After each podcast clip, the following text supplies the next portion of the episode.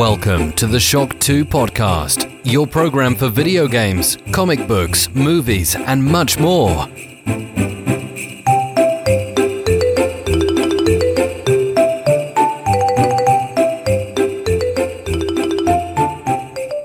Hallo und willkommen bei einer neuen Folge des Shock 2 Podcast, einer ganz, ganz, ganz besonderen Folge. Es ist wieder mal soweit, die traditionelle Weihnachts- und Silvester-Sondersendung. Im letzten Jahr ein bisschen anders. Da war es ja so, dass wir nicht eine mega lange Folge gemacht haben. Vorletztes Jahr waren es ja rund zwölf Stunden, sondern haben es aufgeteilt im Laufe des Dezembers. Da war das Feedback, bitte macht doch nächstes Mal wieder eine Marathon-Sendung, denn ich möchte mich zwischen Weihnachten und Silvester sicher nicht mit meiner Familie beschäftigen, sondern mindestens dreimal die Sondersendung anhören. Dem werden wir Genüge tun und wir haben es wieder geschafft. Wir haben viele Einspieler für euch. Ähm, und es gab ja auch schon die dreieinhalb Stunden Game 1 Sendung, sprich wenn ihr die Sendung und die Sendung zusammenzieht, dann sollten wir wieder so auf die rund zehn Stunden dieses Jahr kommen, vielleicht auch mehr, vielleicht ein bisschen weniger, das werden wir sehen. Wir sind äh, ja hier im Shock 2 Küchenstudio und ich freue mich sehr zum ersten Mal fast live, soweit ich weiß. Du kannst mich gern berichtigen, ja. Und gleich dann in der Weihnachts- und Silvestersendung, also ich glaube wahrscheinlich wieder dann eh nie wieder bei einem Podcast dabei sein. Der Christoph Kurdel, hallo. Hallo, grüß dich Gott. Wie Sie im Forum, der ja dieses Jahr aktiv zum Shock 2 Team dazu kam, über die Brettspiele, inzwischen aber uns auch schon mal geholfen hat bei Videospielen-News, wenn Not am Manne war bei großen Events und ich freue mich wirklich sehr, dass du bei der Weihnachts- und Silvester-Sondersendung dabei bist. Ja, ich freue mich auch und bin sehr gespannt, Ja, was da auf uns du- zukommt. Ähm, mal sehen, wer zuletzt noch da sitzt. Also. Und wer auch dabei ist, und ich glaube, du warst letztes Jahr auch schon dabei, du bist zum zweiten Mal dabei. Ja. ja. Zum zweiten Mal dabei der Clemens. Ja, ich habe schon Angst. Ja, Hallo. genau. Wobei letztes Mal war es ja human. Da war ja so, Ja, da so hat der eine, Lukas drauf geschaut, dass alles human bleibt. Ja. Und es gab ja vorher schon, das war ja diese eingeschobene Marathon-Sendung noch, weil einfach schon das Feedback im Forum war, bitte macht doch eine lange Sendung. Und ich glaube, wir haben dann vier oder fünf Stunden noch geschafft, dann irgendwie am Schluss. Und halt zusätzlich zu den ganzen Sondersendungen, die wir schon im Dezember rausgeschmissen haben.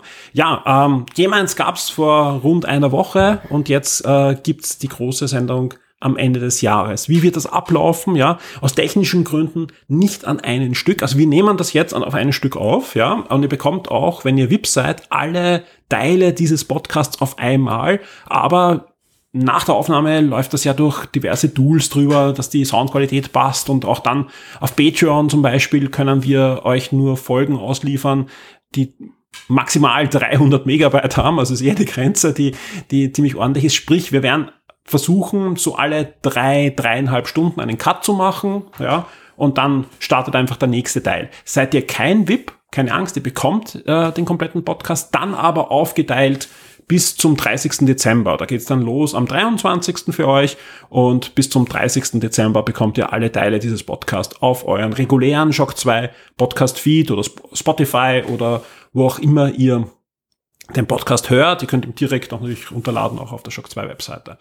Wir haben einiges vor heute. Wir haben viele Einspieler für euch. Ich habe wirklich im wahrsten Sinne des Wortes den ganzen Dezember Einspieler produziert für diesen Podcast. Ähm, das ist natürlich dann auch der Umstand, ähm, dass ich auch immer bei den Einspielern dazu sagen werde, wann ich das circa produziert habe, weil einfach Dinge dann noch nicht passiert sind, die im Dezember passiert sind. Und normal sagt man immer, Dezember ist die ruhige Zeit.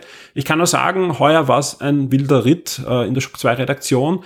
Angefangen vom Games Award, wo die neue Xbox ja noch gezeigt wurde, was natürlich bei den ersten Einspielern, die da produziert wurden, noch nicht bekannt war, bis hin, dass natürlich Star Wars ins Kino kam und einiges mehr. Diese Sachen sind dann nicht berücksichtigt bei den Einspielern, wo es ja immer um die Highlights des Jahres geht, aber ich glaube, da, da kann man, wenn man sich ansieht, wer da dabei ist und was da sonst noch an Informationen weitergegeben wird, gerne drüber hinwegsehen. Und wir sagen auch immer dazu, wann der Einspieler aufgenommen wurde. Es ist nicht chronologisch, sage ich auch, sondern ich habe versucht, das irgendwie thematisch einigermaßen einzuordnen in die Sendung. Und ich würde sagen, wir legen jetzt ordentlich los mit, diesen, äh, mit diesem Podcast und kommen aber, bevor wir zu Einspielern kommen und unseren Highlights des Jahres und euren Highlights des Jahres, denn heute in der Nacht, ja, wir nehmen heute am Vormittag des 21. Dezember nämlich auf, ja, gestern in der Nacht ging noch der Community Wort, der Shock 2 Community zu Ende. Auch das wird natürlich eingepflegt in den Podcast, ja. Aber zuvor würde ich sagen, kommen wir zu dem, was wir gerade ganz unmittelbar gemacht, gespielt, gelesen und so weiter haben. Und ich starte mit dir, Christoph, ja, weil du ja der Neuling in der Runde bist, ja, und freue mich sehr, was du äh, da in letzter Zeit gemacht hast. Also gespielt habe ich in letzter Zeit, äh, und ich bin ja ein Nachzügler, das wird sich über den Podcast herausstellen, äh, Assassin's Creed Odyssey und ich genieße es sehr. Wahrscheinlich gibt es auch eine Story in dem Spiel, ich klicke das aber immer weiter, aber ich genieße sehr die Reise durch Griechenland und das fröhliche Metzeln und wunderbar, alles, alles ganz toll. Und ja, ich verfolge den Fred natürlich im Forum auch und der hilft ziemlich, weil so weiß ich zumindest, was ich sammeln muss, wo ich hin muss, was interessant ist äh, den Season Pass, den werde ich mir auch irgendwann einmal holen, weil die Story ist zwar riesengroß, aber irgendwann einmal stoße ich auch an, ans Ende an. Und ja, also ich spiele Assassin's Creed als Nachzügler. Aber spielst ähm, du die Kampagne oder spielst du das einfach nur so? Na, ich spiele die Kampagne, aber natürlich, wenn ich auf einer Insel bin, grase ich mal alles ab. Ah, Fragezeichen. Er spielt den Museumsmodus auf Hardcore.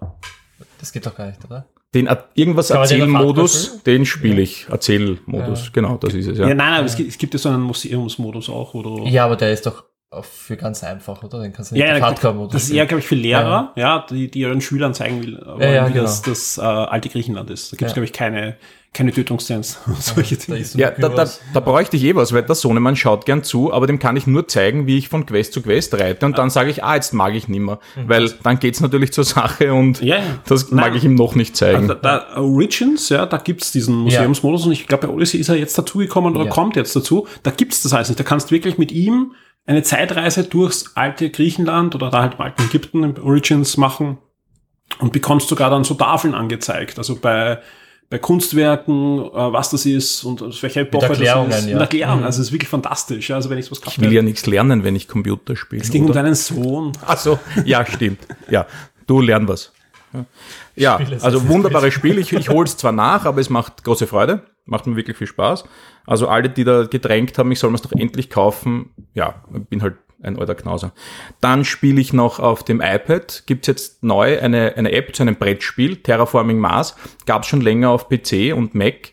Aber dadurch, dass ich am, am Laptop nicht so viel spiele, ähm, habe ich mich jetzt gefreut, dass endlich die App kam. Und ist nämlich eine wunderbare Umsetzung des Brettspiels. Das kann man zwar auch alleine spielen, aber alleine Brettspieler, das ist so eine Sache, das muss ich auch nicht. Der Aufbau dauert ewig, der Abbau dauert ewig und dazwischen muss man auch viel verwalten. Und bei dieser App wird das alles übernommen und man kann sich rein auf das Spiel konzentrieren. Terraforming Mars, ganz tolles Spiel. Darf ich kurz äh, als, als ein nicht so großer Brettspieler fragen, ist das also wirklich ein ein Brettspiel am iPad?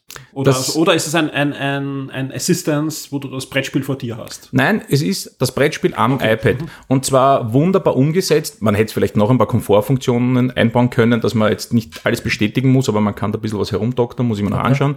Aber das Spiel nimmt einem die lästige Verwaltungsarbeit des Brettspiels wunderbar ab und man kann den Solo-Modus äh, wunderbar spielen, wo man einfach das Spiel bezwingen muss. Es geht darum, den Mars zu terraformen, die Temperatur auf ein gewisses Maß zu bringen, Wasser auf den äh, Mars zu bringen, Sauerstoff zu erzeugen und, und, und. Und wenn man das geschafft hat, geht es nur darum, wie viele Punkte man hat. Man jagt einen Highscore.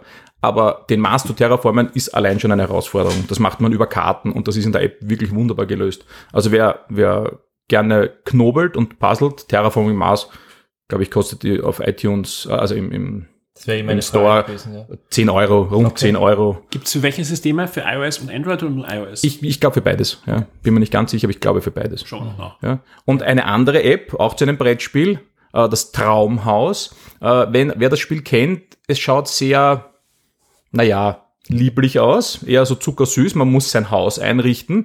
Das habe ich natürlich als Brettspiel zu Hause, aber das spielt niemand mit mir. Das ist sogar meinem Sohn zu kindisch und äh, aber das Spiel selber hat eine wunderbare Mechanik und das ist, da ist eine Partie in fünf Minuten runtergespielt und das ist genauso. Man spart sich das auf und das spiele ich auch nebenbei ein bisschen. Das ist ein schöner Puzzler, also wirklich schön zum Puzzeln, wer gern knobelt. Und angesehen habe ich mir gestern die erste Folge von Witcher und äh, ja, also meins war es jetzt nicht unbedingt, aber ich, ich man hat mir schon gesagt, ich soll dranbleiben. Und das werde ich auch. Also eine zweite Folge gebe ich mir noch. Ja, la, lass uns kurz drüber reden, weil das ist ja auch etwas, was, was ich drinnen habe. Äh, in meiner äh, Leistung gesagt, okay, wenn wir jetzt schon am 21. aufnehmen und am 20. läuft Witcher an, dann, dann müssen wir da natürlich reinschauen. Ist doch eine Serie, auf die sich auch viele von euch da draußen äh, gefreut haben. Ich habe die ersten drei Folgen gesehen, ja, bin dementsprechend müde auch, weil ich in der Nacht gestern noch äh, versucht äh, hineinzuschieben, ja. Und kann deine Kritik absolut verstehen, kann auch die Kritik von vielen anderen verstehen. Ich habe ein paar Reviews jetzt dann noch ein bisschen so überflogen in der Früh. Äh, vor allem nach der ersten Folge habe ich mir gedacht, boah, vielleicht sollte ich, bevor ich mit der Serie anfange, die Bücher lesen, weil irgendwie die Hälfte der, der Sachen habe ich einfach, jetzt, ich will nicht sagen, nicht verstanden, aber manche Sachen waren, wusste ich auch nicht, sind die jetzt relevant oder nicht. Ich konnte es nicht einordnen. Das glaube ich richtig. Ja. Ich, weil da, da wurden einfach Sachen genannt, ja, die wahrscheinlich, ich, ich muss dazu sagen, ich habe das äh, Witcher 3 auch nicht durchgespielt, sondern habe es jetzt ein paar Stunden, ich habe eh öfter im Podcast schon darüber erzählt, ich habe es erst dieses Jahr angefangen zu spielen und, und mir fehlt einfach die Zeit, aber es ist ein fantastisches Spiel und gerade auch, äh, ich, ich werde das sicher jetzt angehen, mit der Switch-Version ist natürlich auch äh, besser und idealer. Äh, aber die erste Folge, ich mir gedacht, boah, noch auch gleich die erste Szene, haben sie vielleicht doch zu wenig Geld für äh, Spezialeffekte gehabt. Ja, das, wirkt schon ein bisschen ja. wie ein, ein, eine abgequälte Version von Xenon Hercules, so in der Art, ja. Ich muss aber sagen, ich habe eben dann die zweite Folge gesehen und danach auch die dritte. Ich will die Serie auf alle Fälle fertig schauen. Ja, vielleicht, vielleicht bringt mich die dann wirklich auch sogar das Buch zu lesen, weil ich finde die Welt, ja, und das bringt die Serie schon rüber, ist ungemein spannend und wirkt für mich auch nicht ganz so Elfi Belfi hingeklatscht. Wir nehmen ein bisschen was aus Herr der Ringe, wir nehmen ein bisschen, sondern das, das wirkt schon ich verstehe, warum das Buch so ein Kult ist und ich verstehe, warum CD Projekt Red gesagt hat, okay, aus dem machen wir ein, ein Videospiel, weil, weil das ist schon toll und ich finde den Hauptdarsteller fantastisch. Ich sehe es in Synchron, äh, ich habe die Synchronfassung angesehen. Die deutsche äh, Version. Oder? Ja, genau, weil äh, der, Christoph im, im, im Eingang, äh, also im Vorgespräch hat auch gemeint, ihm gefällt überhaupt nicht die, die Stimme vom, vom Hauptdarsteller, ja, aber ich finde, wie er spielt, und mit der Stimme in, in Deutsch, ja, ähm, das, das, da merkt man einfach, dass das jetzt kein hey, wir casten da irgendwem, sondern dass halt ein Darsteller ist, der schon einige Hauptrollen im Kino hinter sich hat. Und ich finde auch, die Spezialeffekte sind teilweise fast auf Kinoniveau. Danach, ja. Aber dann kommt wieder eine Szene, wo man denkt, boah, ist denn das Geld jetzt ausgegangen, weil es alles in die ja. andere Szene rein. Also so wirkt das einfach, ja. Manche Sachen wirken Kino, ja, und wirken super geschrieben, gespielt und manche Sachen sind, hm, das müssen sie halt jetzt noch einschieben irgendwie, weil das Budget ist halt schon fast so aufgebraucht und die Serie muss am 20. Dezember fertig sein. Also so wirkt Ja, aber die Serie ist ja schon lange fertig, deswegen verstehe ich Es wirkt so. Das ja, war jetzt kein, und, kein ähm, Was mich interessiert ist, weil du sagst, das, das Geld oder das Budget schaut, es schaut so aus, als hätte der Budget gefehlt, ja. Wie sind die Masken und die Kostüme? Weil der Gerald bei den Promobildern und so genau, hat er überhaupt nicht danach ausgeschaut. Also, ja. Christoph, du kannst mir da gerne widersprechen. Das finde ich zum Beispiel, ich finde das, das, das gerade er wirkt super. Auch, auch die Kampfchoreografie, ja. Ähm, die Splatter-Effekte. Also, das, das ist wirklich, ich würde das nie meiner Tochter zeigen. Weißt ja, du, wer die Kampfchoreografie gemacht hat? Bitte? Wer die Kampfchoreografie gemacht hat? Ich hab dann zu wenig. Also. Der, der, der Night King von Game of Thrones, okay. der Schauspieler, der Night King gespielt hat. Es sieht fantastisch ja. aus. Es ist wirklich gut, ja. Auch, auch selbst wenn er meistens, ja, ich meine, die erste, generell, die erste Szene, ja, da finde ich nämlich auch, äh, die, die Kampf, man merkt, dass er gegen Ziggy kämpft. Ja, also es ist einfach die erste Szene nicht für die Serie nehmen. Nachher kommen Kämpfe, auch, auch gerade in der zweiten oder dritten Folge kommt ein, im Spiel würde man sagen, Endgegner, Mittelgegner, Bosskampf, ja super. Okay. Wirklich gut. Ja, auch die Dynamik von dem Kampf, wie es zu Ende geht, was dann passiert. Also, ich, ich, ich sage jetzt nicht, dass die Serie gut ist, ja, aber ich, ich rede nur für mich, ich möchte fertig sehen und ich hoffe, dass, dass jetzt das Niveau von der dritten Folge so weitergeht dann, dann hat sich die Serie auf alle Fälle eine zweite Staffel verdient, die ja schon bestätigt ist. Darf ich trotzdem noch nachhaken? Natürlich, ähm, ja. Wegen der, wie, wenn der Geralt jetzt gut ist, wie sind die anderen zwei, vor allem die weiblichen Hauptcharaktere, die Jennifer und die Triss? Das Problem ist da, würde ich dich spoilen. Ah, okay, gut. Ja. Und vor allem, ich kenne die Jennifer auch noch nicht. Die kommt in der okay. ersten Folge, also gut, also, ja, erste Folge kann man ruhig ein bisschen mehr sagen, ja. aber die Siri, ja.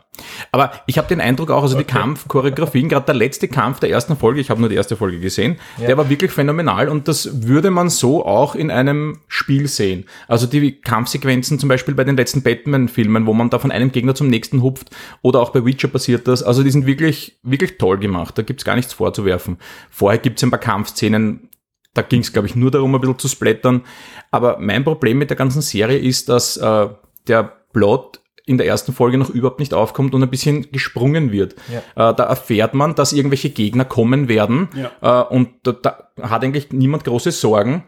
Und fünf Minuten später sind's da. Und das geht mir dann ein bisschen schnell. Ja. Und da sind die Charaktere, die reagieren da so belanglos drauf und wirklich drei Minuten später äh, brennt der Hut. Das geht mir alles ein bisschen schnell auf der einen Seite. Und ja, mit Gerald mit der Stimme, ich habe begonnen mit der Originalversion und der Gerald, der klingt ganz besonders tief. Und äh, ich habe dann mal auf die deutsche umgewechselt und ich fand, die deutsche Stimme passt viel besser zu ihm. Und obwohl das überhaupt nicht meine Art ist und ich mag diesen Studio-Sound nicht von äh, Synchros, bin ich dann bei der deutschen Version geblieben, weil alle anderen Stimmen waren eh okay und er war einfach besser. Okay. Und viele Begriffe, wo ich jetzt oft nicht gewusst habe, ist das jetzt ein Eigenname oder ist das jetzt etwas, das ich auf Englisch nicht verstehe, was eigentlich nicht die Regel ist, weil da habe ich keine Probleme. Aber dann war ich zumindest sicher, okay, das ist jetzt der Eigenname von irgendeinem Zauberer. Äh, ja, also die, die Synchro, man kann sich durchaus die deutsche anschauen, die englische, die Stimme, das war nicht so meins. Und ein bisschen finde ich die Charaktere belanglos. Der, da gibt's einen Zauberer, ich verrate jetzt nicht, was der macht, der ist so ein Stereotyp, den ich halt aus einem Witcher-Spiel kenne. Ja. Und der ist einfach direkt aus einem Spiel übernommen und so ist der geschrieben und weiß ich nicht, wirkt für mich nicht glaubwürdig. Ja. Und ich bin jemand, ich lasse mich ein. Fantasy ist Fantasy und wenn man zaubern kann, kann man zaubern und wenn es ein Laserschwert gibt, es ein Laserschwert. Darauf lasse ich mich gerne ein, damit habe ich überhaupt kein Problem. Aber wenn Charaktere innerhalb einer Welt nicht glaubwürdig sind, das gefällt mir eben nicht. Und das war bei dem, bei der Serie ein bisschen. Ich bleibe auch dran, ich gebe mir noch die zweite und die dritte Folge. Aber wenn es so weitergeht, dann bin ich mir nicht sicher, ob das meine Serie des Jahres wird. Therapiesession. Ein bisschen. Ich, ich bleibe auch dran. Ich Nein, aber- noch die zweite, die dritte Ja, aber Folge. es, ich glaube, es Ja. kommt wirklich, das Problem ist einfach, dass diese Welt, sie haben, man hätte einfach irgendwie so eine, eine, eine Folge null vielleicht voranstellen. Also ich, sie schaffen es, sie schaffen es dann schon, ja, also ab der zweiten, dritten hast du dann einen Überblick, das ist der Feind, so was du sagst, aber du hast es einfach auf den Punkt gebracht, ja. Du wirst in eine extrem komplexe Welt geworfen, die ja mindestens so komplex ist wie Game of Thrones, ja, aber sie wird dann nicht langsam eingeführt, sondern du hast dann eben oh Gott, der Feind kommt, ja, das ist ein gutes Beispiel, ja, das habe ich genauso, eins zu eins habe ich das so empfunden, ja, du denkst, hm, das wird irgendwann in der fünften, sechsten Folge kommen, ja, dann, ja, hast du halt Ja. die, die, die Mörderschlacht Und plötzlich und, und es ist, ja, bei manchen Serien gibt's ja auch dieses, und das kennt man ja, man, man ist ja geübter Serienschauer, Ja. da sehe ich etwas und weiß, okay, ich kenne mich Nüsse aus, aber ich weiß ganz genau, irgendwann kommt der Flashback. Ja. Das habe ich in dem Fall nicht. Ich glaube einfach, das wird nie erklärt. Da wird davon ausgegangen, das ist so, bitte nimmst zur Kenntnis und Du hast aus. die Bücher gelesen, du hast das Spiel gespielt. So. Nein, Ich hab das, das, das Ja, ist, so Spiel, ist es, Das Spiel ja ne? vor den Spielen. Es sind ja wirklich die Prequels Ja. zu den Spielen, also die Bücher halt, ja. Und, und auch, ich fühle mich nach der dritten Folge nicht mehr so. Es wird vieles dann nicht mit Flashback. Wann hast du die Folgen angesehen? Wie viel Uhr? Das ist wurscht, ja. Aber so munter war ich gestern schon noch, ja. Heißt, ich bin, dass ich jetzt munter bin, da war ich noch munter, ja. Okay. Äh, also es, es funktioniert. Also ich finde, nach der dritten Folge habe ich einen Überblick, welche Fraktionen zumindest am Spielbrett stehen, um, um Brettspiele nochmal reinzukommen. Und mein letzter Kritikpunkt, aber der ist nicht dramatisch und das muss eh jeder für sich entscheiden. Ähm, ich nehme ihm diese grantige Rolle des Witchers noch nicht ganz ab. Also den Spiele-Witcher sicher Ja. noch nicht. Aber es ist halt so, Das natürlich, es spielt davor und er trägt Bart, aber nicht sehr viel. Es sind mehr so ein paar Stoppeln. Aber ich mag ja auch lieber Indiana Jones und nicht den jungen Indiana Jones. Und Ja. deswegen wäre meine Witcher-Serie mit dem alten Witcher ein bisschen lieber gewesen. Und Ja. damit kann ich mich noch nicht ganz anfreunden. Ich nehme ihm das nicht ab, diese Grantigkeit. Und sie sagen zwar irgendwann, der Witcher kann keine Gefühle empfinden, aber ich weiß nicht, ob das jetzt, äh, ob er es nicht einfach nur schlecht spielt und dann haben sie den Satz halt eingebaut, damit er keine Gefühle zeigen muss. Und auf der anderen Seite ist es ein, äh, ist es ein, ein Overacting. Man, Mhm. man versucht einfach zu viel zu machen, gerade er mit seiner tiefen Stimme. Ja. Jeder Satz soll da so viel Gewicht bekommen und es wirkt für mich ein bisschen unglaubwürdig. Ist ja auch ein bisschen schwierig für einen Hauptdarsteller und wenn man gleich die Line bekommt, er kann keine Gefühle empfinden, ja, okay, wie sollst du dich dann irgendwie hineinversetzen in die Rolle oder irgendwie nachempfinden, wie es ihm geht, ja, wenn er keine Gefühle hat. Wobei manche Schauspieler sind da sicher froh, weil die können Ja. dann sagen, okay, dann spiele ich, wie ich eh immer spiele. Ja. Der Nicolas Cage nicht. Der wäre nicht froh. Nein, aber es gibt ja Schauspieler, die spielen ja immer nur sich selber. Aber selbst wenn du weiterhin sagst, es, es gefällt dir nicht so, du wirst trotzdem, das wird glaube ich jeder sagen, die zweite und dritte Folge ist eine Steigerung. Okay. Ja. Und auch, Ich bleib auch dran. das, was an dem Charakter dran heftet und, und auch genau dein Kritikpunkt, finde ich, ist dann Ende zweite, Anfang dritter Folge echt schön thematisiert, eben den Charakter, ja. Wie der funktioniert, ja, in seinem Kosmos, ja, und auch, da will ich nicht spoilen jetzt, aber wie die Charaktere dann eingeführt werden, die man kennt, Okay. ja. Äh, ich kannte eben die, die Buchvorlage nicht, darum wusste ich das nicht, also es ist wirklich gut, ja. Okay. Finde ich. Also, aber trotzdem, ich bin auch gespannt, wie es euch im, im Forum gefällt. Es gibt jeden Topic natürlich. Äh, aber ich glaube, da, da werden die Meinungen durchaus gespalten sein. Also, Also ich bleib dran, auf jeden Fall. Es gibt schlimmere Fantasy-Serien. Bin ich mir ganz sicher. Das beste Und- Qualitätsurteil. Es gibt schlimmere. Und was ich noch gesehen habe, war Watchmen. Und also da bin ich wirklich restlos begeistert gewesen. Ähm, wer die ersten Folgen gesehen hat, der weiß ja eh, in welche Richtung es geht. Ähm, wie sich's weiterentwickelt, werde ich natürlich nicht spoilen. Es ändert sich die Serie über den Verlauf, aber sie ist wirklich meine Top-Serie des Jahres. Aber da schon vorweggegriffen. Also sie, sie funktioniert bei mir auf allen Ebenen. Das Bild, Ton, die Musik haut mich um jedes Ja. Mal. Es ist immer auf den Punkt. Sie bringen Soundtracks, die passen einfach. Das sind jetzt alles nicht meine Lieblingslieder, aber sie passen einfach wie die Faust aufs Auge. Die Schauspieler sind gut, die Story ist super. Wunderbar. Lindelof hat hier etwas geschafft, was er uns nicht schafft. Erklärt einfach auch alles auf. Ja. Ja. oder viel, nicht ganz alle, aber doch das meiste. Ich glaube Wunderbare Serie. Ich glaub auch für Wir Nicht-Watchmen-Fans, wir haben Entschuldigung. nachher auch noch Einspieler dazu. Wir werden auch nachher nochmal zu Watchmen kommen bei den Serien natürlich, ja. Äh, ich glaube, wenn die Serie nicht auf Sky bei uns laufen würde, sondern auf Netflix oder Amazon Prime, wäre das für viele von euch da draußen die absolute, mit Abstand beste und Lieblingsserie des Jahres. Ja. Ich stelle die Also- These auf, dann wäre sie nicht so gut. Nein, das Wenn sie nicht von HBO wäre. Das, das, das kann natürlich Ja. sein, aber wenn, wenn trotzdem, wenn, wenn sie bei uns, ich sage Ja. nicht, in Amerika läuft sie auf HBO, viele in Amerika haben HBO. Mhm. Wir reden nachher mit dem Alex Olmer, äh, gleich aus, aus, aus, dieser für, für die Einspieler, die noch kommen, der hat HBO Nordic, ja, und auch der, also das ist einfach die Serie des Jahres, ja. Aber bei uns ist einfach der Zugang zu Sky, weil einfach der Dienst noch immer nicht dort sein muss, ist, wo er ist, ja, Ja. Ähm, äh, ist, ist, ist leider so, dass viele halt sagen, ich habe Netflix und Amazon Prime und vielleicht Disney, aber an Sky denken sie gar nicht, obwohl bei Sky halt mit Watchmen, mit äh, Westworld und so weiter immer wieder Serien kommen, wo ich sage, hey, ich muss mir ne- im Monat Sky wieder nehmen, ja. Ist leider oftmals ein Krampf, ja, aber es zahlt sich halt aus für diese HBO-Serien, die einfach fantastisch sind, immer wieder. Und, aber egal, wir reden nachher auf alle Fälle nochmal über Watchmen. Ja, na, HBO hat halt leider ein Problem bei manchen Serien, sie schaffen sie halt nicht gut zu Ende zu bringen, meiner Meinung nach. Game of Thrones ähm, gibt es Ja. natürlich auch viele Stimmen dazu. Da Die Serie top, der Abschluss, da gibt's halt, ja, da weiß man eh Bescheid. Aber bei Watchmen ist ihnen das eben nicht passiert. Und vielleicht ist es gut, dass das auf eine Staffel beschränkt ist. Ja, wobei das, das, das würde ich nicht unterschreiben. Die Storyline, und Ja, ja. das nehme ich mir raus, ist abgeschlossen. Ja, äh, auch da kurzer Spoiler zum, zum Ding. Aber reden, können wir nachher drüber. Aber ich glaube, wenn es eine Staffel 2 gibt, heißt das ja nicht, dass die anschließt.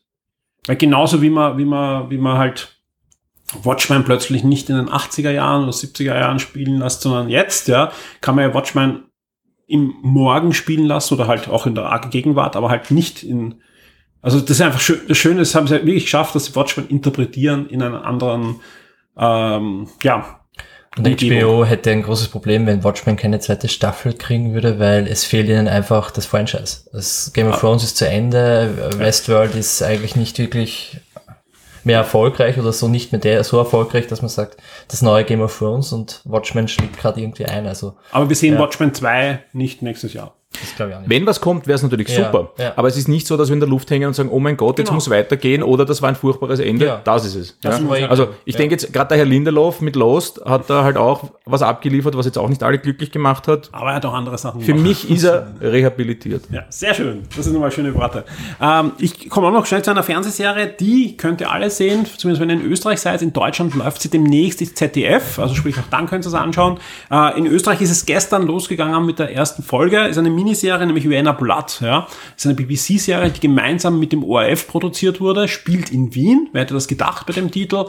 Um die Jahrhundertwende, also 1905 so in der Art, ja, spielen auch viele bekannte Charaktere der damaligen Zeit, wie Sigmund Freud und so weiter und äh, Maler und, und ich weiß wie alle, also es spielen wirklich viele ähm, ähm, Politiker und äh, Leute aus dem gesellschaftlichen Leben des damaligen Wiens, die es wirklich gegeben hat, spielen mit. Ist eine Krimiserie, möchte ein bisschen so im Stil von Sherlock und so sein, ja, ist aber eigentlich gänzlich anders. Also sie haben es versucht so zu verkaufen, hey, wir machen BBC und wir wollen so eine Folge wie Sherlock haben, ist anders, ja. Ist auch mehr österreichisch, als ich es mir gedacht hätte, ja. Äh, der Christoph hat in der Vorgespräch auch gleich gesagt, ja, einer der Hauptdarsteller spielt auch bei den Vorstadtweibern mit, ja. Ich oute Das- mich hiermit als Vorstadtweiber-Fan.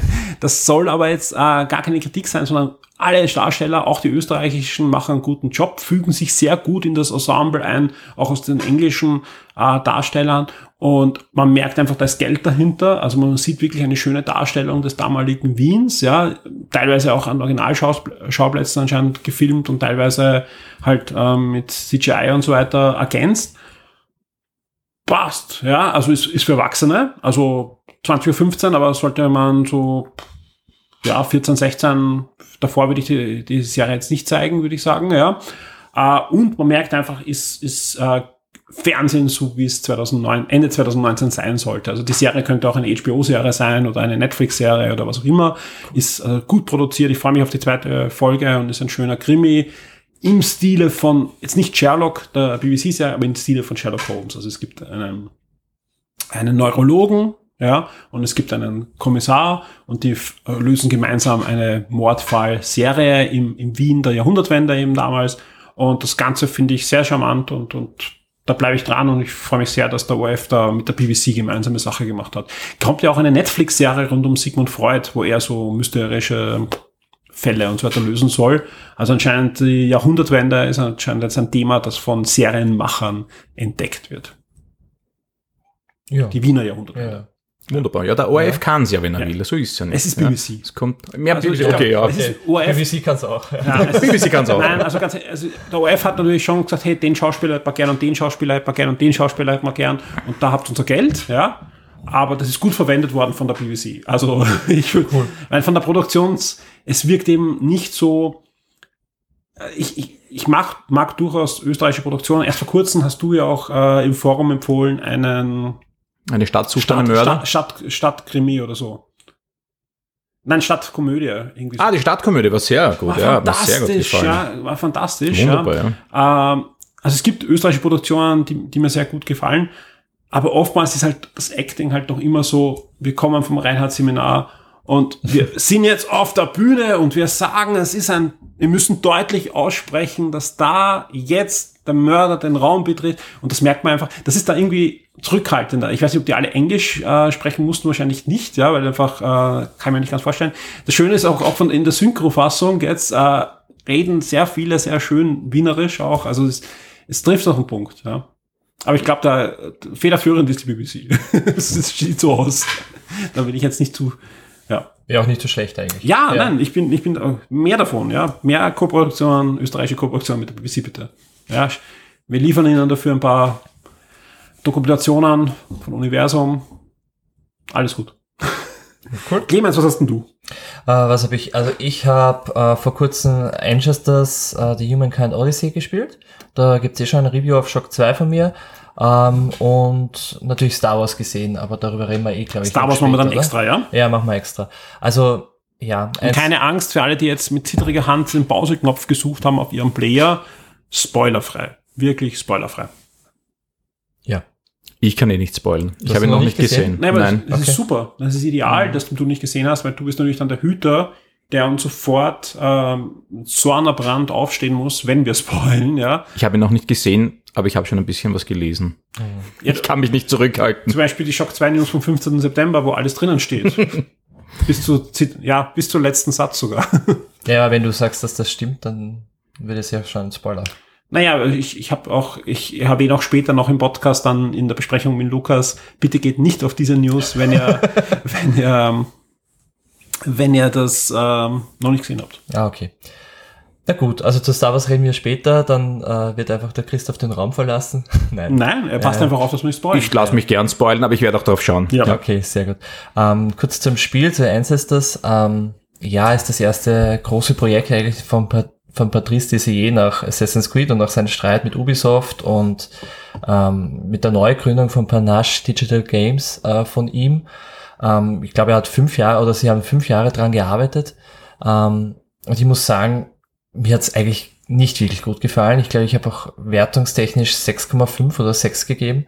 Also nicht besonders. Ich finde die Grundidee ziemlich gut.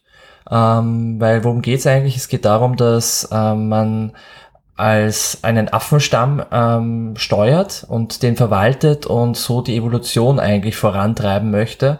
Ich glaube 10 Millionen äh, Jahre Evolution und du startest im Spiel mit dem Satz, äh, wir werden dir nicht viel helfen, viel Glück. Und du bist irgendwo in Afrika, bist ein kleiner Babyaffe und hast eigentlich ähm, deine Familie ein bisschen verloren, also deinen Stamm und suchst den und musst mit Angst kämpfen und ähm, also du musst dich eigentlich jetzt schon entscheiden, okay, stellst du dich dieser Angst oder bleibst du in deiner Komfortzone, versteckst dich irgendwo, aber dann ist eigentlich das Spiel vorbei. Du musst ähm, dich der Angst stellen und so zu deinem Stamm zurückkommen und dich mehr oder minder als Spezies weiterentwickeln. Und die Grundidee ist eben sehr cool, finde ich. Ähm, da hat sich immer wirklich mal was gedacht. Ähm, kein Shooter, kein 0815 Spiel wie sonst halt auch oft. Aber die Umsetzung, an der hapert halt extrem, weil ähm, das, was man vor allem tut, ist Essen beschaffen, Trinken beschaffen, einen Unterstoff suchen, sich fortpflanzen und das immer wieder.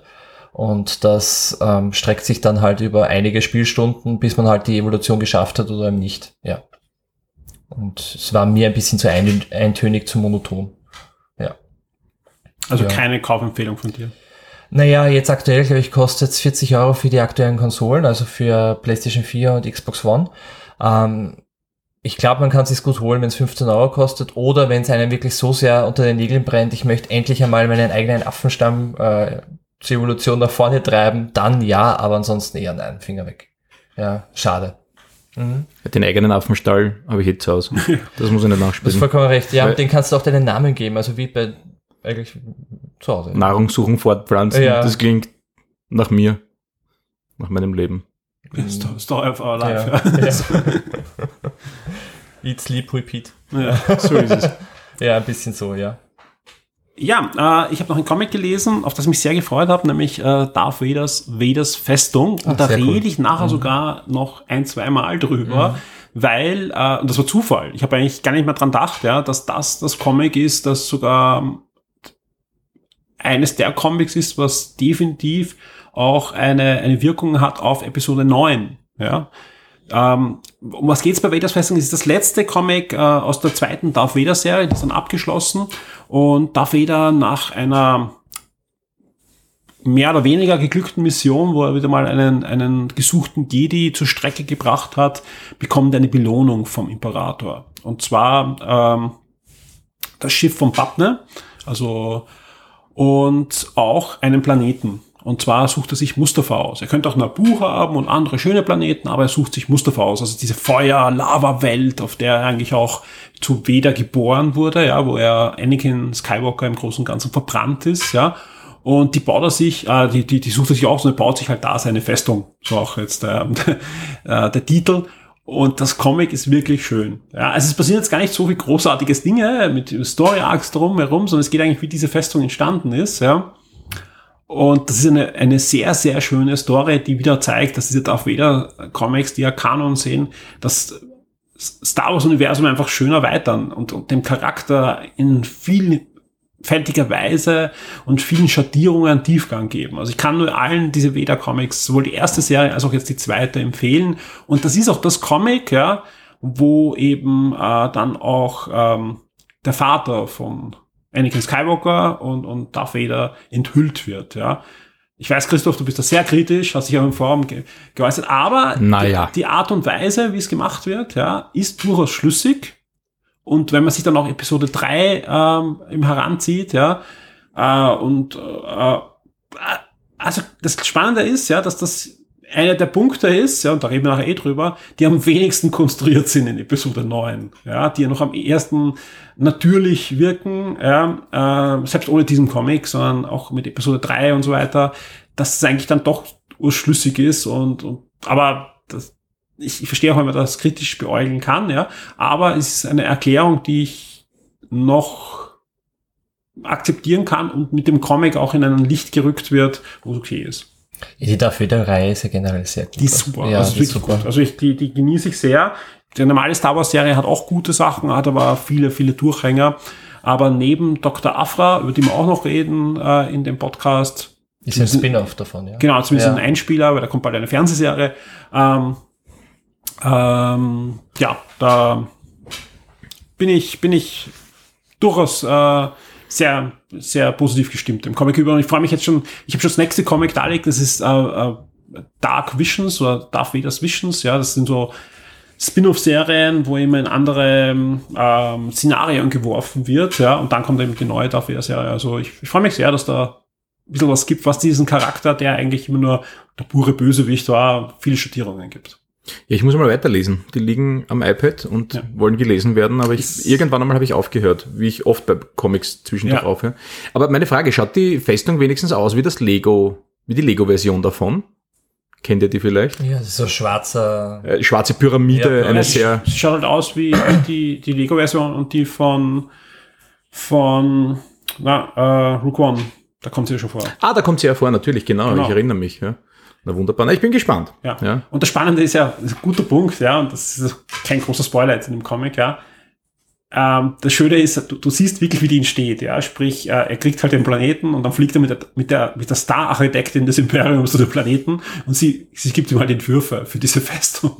Und dann wird's gebaut. Genau, aber die sieht am Anfang halt anders aus. Wie schauen die anderen Entwürfe aus? Ja, das, Nicht das, so? das soll man lesen. Also, Keine Angst, es ist jetzt nicht so Little Bonnie-mäßiges Ja. Traumschloss, aber es ist, Dann kommt eine Baufirma und die bauen das, dann sieht man den kompletten Prozess, das ist spannend. man sieht schon, ja, Selfman bei Star Wars. Nein, man sieht schon, man sieht schon, wie das Material, also zum Beispiel wird diskutiert, ob sie Materialien nehmen, die es auf Mustafa gibt und ob sie angeliefert werden. Also es ist schon, das ist das Spannende. Ziegel oder Fertigbauweise. Nein, du bekommst, du bekommst, das ist das Schöne an diesen Comics, du bekommst einfach ähm, äh, Substanz, ähnlich wie es Rook, Rook One geschafft hat, im Kino Substanz Episode 4 zu geben, meiner Meinung nach, ja, äh, schaffen es die Veda-Comic, ähm, dem Imperium Substanz zu geben, nicht nur Veda. Man sieht eben auch so Machtspielchen im Hintergrund und so, also ich finde es gut. Also ich mag die, mag die wirklich sehr.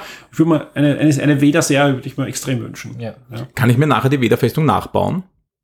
Mit dem Comic lerne ich das darin. Nein, das nicht. Das reicht. Da brauchst du den nicht. lego ah, schade. Okay, dann, da kaufe ich mir doch das, Vor die allem, Lego-Version. vor allem auch da, du willst das nicht nachbauen, wenn du dann weißt, wie sie entstanden ist. Ui. Oh. Ui. Oder erst recht, je nachdem. Das ist so, wie wenn man, Nein. wenn man lernt. In einem Hörspiel lernt man ja, ich weiß nicht, ob das Kanon ist, wie, wer den Todesstern eigentlich wirklich gebaut hat. Das finde ich auch sehr spannend. Das habe ich in einem Hörspiel gelernt. Ich weiß nicht, ob man das spoilen darf, das kommt ja nirgendwo vor.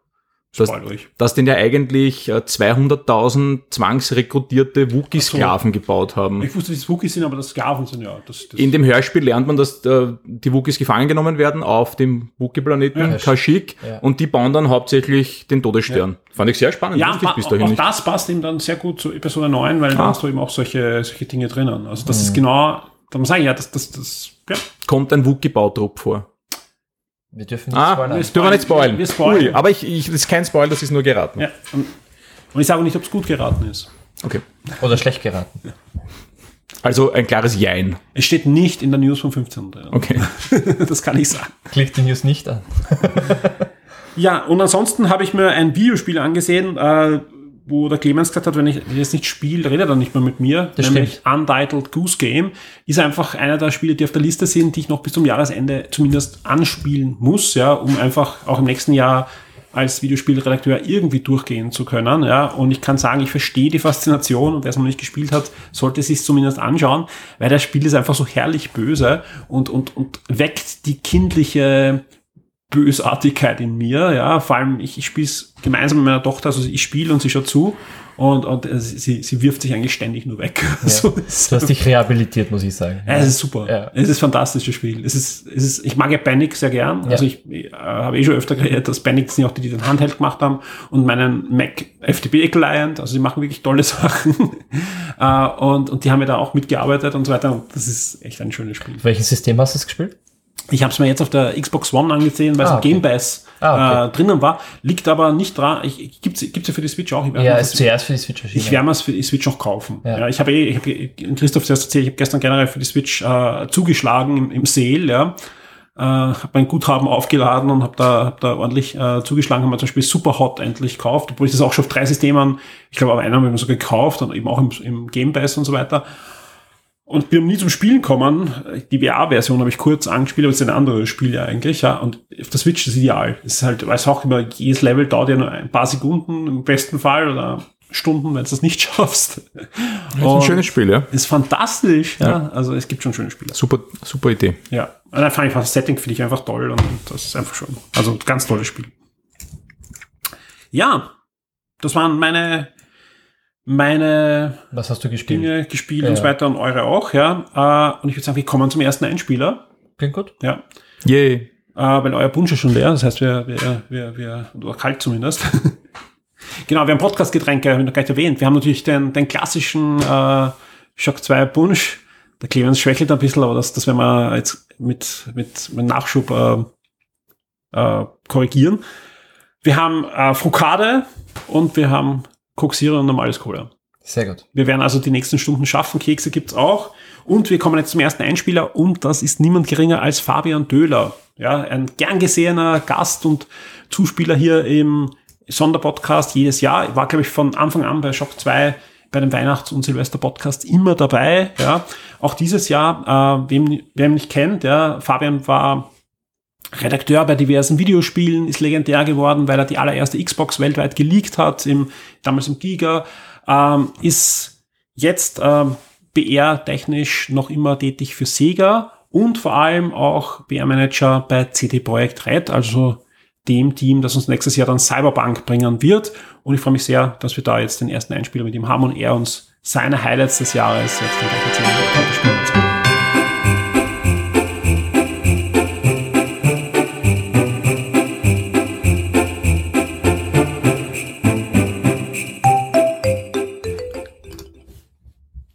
Ja, es ist mir eine große Freude. Bei mir in der Leitung ist schon der Fabian Töhler. Hallo Fabian. Hallo, grüß dich. Traditionell unser Gespräch am Jahresende. Ähm, ja, ich weiß gar nicht, wie oft wir schon gemacht haben. Ich glaube, zum fünften Mal ist es schon, dass du in der Sendung bist. Freut mich sehr, dass es du auch wieder äh, dieses Jahr geschafft hast. Ja, Pflichttermin, ne? ich, ho ich hoffe, eine angenehme Pflicht und keine Absolut, ja, ja. Klar, logisch. Nee, das ist, äh, man weiß so ein bisschen, wir haben auch eingangs drüber geredet jetzt in dem Vorgespräch, ähm, das Jahr geht aufs Ende zu. Das ist so ein fester Termin und ähm, ja, freue ich mich immer. Ich weiß aber auch nicht, wie oft wir das schon gemacht haben, ehrlich gesagt. Müssen wir mal recherchieren. Ich glaube, es ist das fünfte Mal heuer, dass, dass Krass, diese, okay. diese dieses Format wir, wir ausprobieren einfach die, die Leute. Und wir haben doch, es sind immer wieder neue Leute, die dazukommen in das Format, ja, aber wir haben doch so eine Stamm, Stammgruppe äh, von Leuten, die auch einfach, wo auch immer das Feedback einfach ist, die müssen dabei sein. Und da freue ich mich natürlich sehr, wenn da eigentlich jeder zusagt jedes Jahr. Also das äh, freut mich immer, wer und ja, lass uns einfach über das Jahr reden. Das Schöne ist, dieses Jahr haben wir uns gleich mehrmals auch persönlich getroffen. Ja, das, heißt, das stimmt, ja. E3, wir haben einmal äh, uns bei Nintendo getroffen, wie wir Witcher, wie ich mal Witcher ansehen habe dürfen auf der Switch. Und genau. bist nach Wien gekommen zur Game City mit der Cyberpunk 2077 Samurai Tour. Ja. Und da war es sogar so, dass wir einige VIP-Karten dank dir verlosen durften und wir da einige VIPs auch in das Gartenbau-Kino unterbringen konnten. Ey, das war so ein schöner Abend. Ne? Wir sind jetzt ja mit der Tour gerade fertig. Also wir waren jetzt noch in München, Hamburg. Ähm, Ende November haben die nochmal verlängert, weil die Nachfrage so groß war. Und ähm, Wien war schon aufgrund des Kinos einfach ähm, so unser heimliches Highlight. Einfach alte Kinos sind einfach toll, wenn die dann nur einen Saal haben wo wir dann äh, quasi unter uns waren, ähm, das ist schon besonders irgendwie. Ja, ist ein, ist ein Skartenbau-Kino, also wer es nicht kennt, ist das wirklich so ein, eines der, der wenigen altehrwürdigen Kinos, die es in Wien noch gibt. Und war auch früher das, das Premierenkino, das ist eigentlich auch heute noch, also da, das war schon ein, ein sehr, sehr schönes Ambiente. Und glaube ich, ja, es war, war, war auch ein sehr schönes Event, also wie gesagt, die, die, die Präsentation und vor allem auch nachher die, Frage- und Antwortstunde, sage ich. Und Stunde ist ja weit untertrieben, was dein Kollege da hingelegt hat. Und jede Frage da, ist, egal in welche Richtung sie war, äh, beantwortet hat, war, glaube ich, für alle ja, ein, ein schönes Erlebnis. Ja, ich höre es selber immer, ähm, immer gern. Dann hatten wir noch äh, tolle Fotografen, was auch viel ausmacht. Haben danach noch so ein paar tolle Aufnahmen aus dem Publikum gesehen. Da kannst du immer nicht selbst so drauf achten, während die Präsentation läuft. Und war schon alles sehr rund. Und es war auch die einzige Veranstaltung, wo wir diese ähm, Keanu Reeves Johnny Silverhand Donuts hatten äh, von Xbox. Das war so das im wahrsten Sinne des Wortes das Sahnehäubchen auf der Veranstaltung. Ne? Wenn nicht in Wien, wo dann? Ne? Also. Genau, genau. Wir haben wir dann noch ein spätes Schnitzel gegessen. Ach nee, es war am Vorabend. Es war, aber auf jeden Fall war um die Ecke noch der tolle Schnitzelladen und ähm, das war schon sehr rund. Also wir sind jetzt gerade noch mal so Fotos durchgegangen, weil wir für unser Studio ein kleines Reporting fertig gemacht haben von dieser Cyberpunk slash Samurai Tour und da kamen dann wieder die Wien-Bilder und ähm, äh, glückliche Gesichter auf jeden Fall, ja. Im letzten Jahr habe ich dich gefragt, ja, wie das für dich war, weil, wie gesagt, wir wussten natürlich, dass äh, Cyberpunk irgendwann aufschlag. Im letzten Jahr ist ja dann nicht angekündigt, angekündigt war es schon, aber die ersten Gameplay-Szenen äh, hat es ergeben. Heuer nochmal großer Nachschlag. Eigentlich, das Spiel ist weiterhin der Hype schlechthin. Wir haben jetzt gerade die Nominierungsphase in der Community für das Spiel des Jahres und da, da gibt es auch eine Kategorie, auf was man sich am meisten freut im nächsten Jahr. Und also das Einzige, was noch genannt wird, sind einfach die neuen Konsolen. Klar, das ist äh, für Videospiele natürlich auch was Besonderes, aber sonst, wenn es um Spiele geht, ist ganz klar Cyberpunk das Thema für, für das nächste Jahr. Darum frage ich dich jetzt gar nicht, wie du dich jetzt äh, fühlst als äh, Pub Regulation Mitarbeiter, weil da, da hast du im letzten Jahr schon eine, eine sehr gute Antwort gegeben. Dass, das, was kann man sich mehr wünschen, als dass man so ein Thema hat, was man bearbeitet? Ich würde es auch eins zu eins nochmal so sagen. Also ähm, das war natürlich mit der ganzen Keanu-Geschichte. Wir wussten auch nicht so recht, was wir dann mit dem letzten Jahr anfangen. Und dann passiert halt sowas. Ähm, ja, super, super gelaufen einfach mal. Genauso gelaufen, wie man sich vorstellt, vielleicht noch schöner. Und mehr kann ich dazu eigentlich gar nicht, gar nicht sagen. Ja. Sehr schön. Kommen wir trotzdem zu deinem ganz persönlichen Jahr und zu deinem Videospiel, zu deiner TV-Serie und zu deinem Film des Jahres. Und ich bin sehr gespannt, weil gerade du hast da die letzten Jahre doch überrascht mit der einen oder anderen, ja, äh, Nischenproduktion oder mit einem anderen Schmankerl für alle. Äh, ich muss dazu sagen, äh, ganz einfach auch aus, aus Transparenz, dass man circa einordnen kann, wir nehmen das Ganze Anfang Dezember schon auf. Ja, der Fabian war so nett, äh, gleich als erstes zuzusagen, ja, und hat auch einiges vor im Dezember noch an, an Reisen. Und deswegen kann es natürlich sein, dass im Dezember irgendetwas passiert, eine Serie aufschlägt, ein Film noch kommt, der das Ganze noch ein bisschen hin und her rutscht, auch für den Fabian, aber wir gehen einfach davon aus, was bis jetzt in dem Jahr passiert ist. Ja. Was, mit was möchtest du anfangen, Fabian? Ach, also wahrscheinlich schon ähm, Spiele und dem kleinen mhm. Disclaimer. Ähm, es war dieses Jahr tatsächlich ein, ähm, ein sehr arbeitsreiches Jahr. Also Kann ich mir es vorstellen. war natürlich richtig, richtig viel los. Ähm, und das führt dann bei mir dazu, ähm, dass ich oft so ein bisschen aus einer Mischung von Erschöpfung, Faulheit und Gewohnheit gern mir mal noch mal Sachen anguckt, die ich schon kenne. Einfach so, hey, ich kann mich jetzt eh nicht konzentrieren. Ich schaue mir jetzt am Wochenende mit meinen Neffen äh, irgendeinen Lego-Film an, weil da kann ich nebenher ein bisschen, selbst wenn ich einschlafe oder wenn ich auf dem Handy rumdrücke, ich verpasse nichts. Wenn ich mir eine neue Serie angucke hingegen, ähm, ich meine, dann möchte ich natürlich auch dabei sein und die vernünftig verfolgen und fokussiert sein und nicht müde sein. Deswegen, ähm, ich glaube, ich hatte so ein bisschen das casualigste, schönes Wort, ähm, ja, seit langem. Ähm, also was so Spiele mhm. angeht, ähm, es ist für mich persönlich halt wieder was gewesen, was ich jetzt in letzter Zeit echt oft abends immer ein bisschen gezockt habe, war Mega Drive Mini. Einfach ähm, äh, zählt es auch, halt, ja klar. Natürlich, ja. Es ist ja ist eigentlich eine, eine Konsole, aber ich habe es mir an mein, ähm, weil eben viel zu tun ist und ich viel vorm Rechner sitze, ich habe es mir einfach an meinen Monitor mit rangehangen.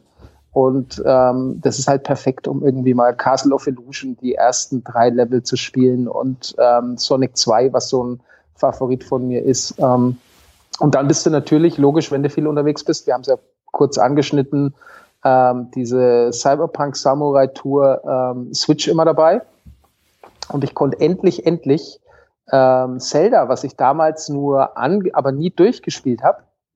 Und was, ja, man kann schon sagen, das ist ein Remake, ne? Klar. Natürlich, war ähm. Ja, ja, genau, ja. Ähm, äh, ich habe Zelda durchgespielt. Ähm, das hat mir einfach so gut gefallen. Und ich war mit ähm, einem Kollegen, einem Entwickler von uns, der an Cyberpunk arbeitet, waren wir vor der Gamescom, waren wir bei Nintendo, die waren in so einem Hotel extern.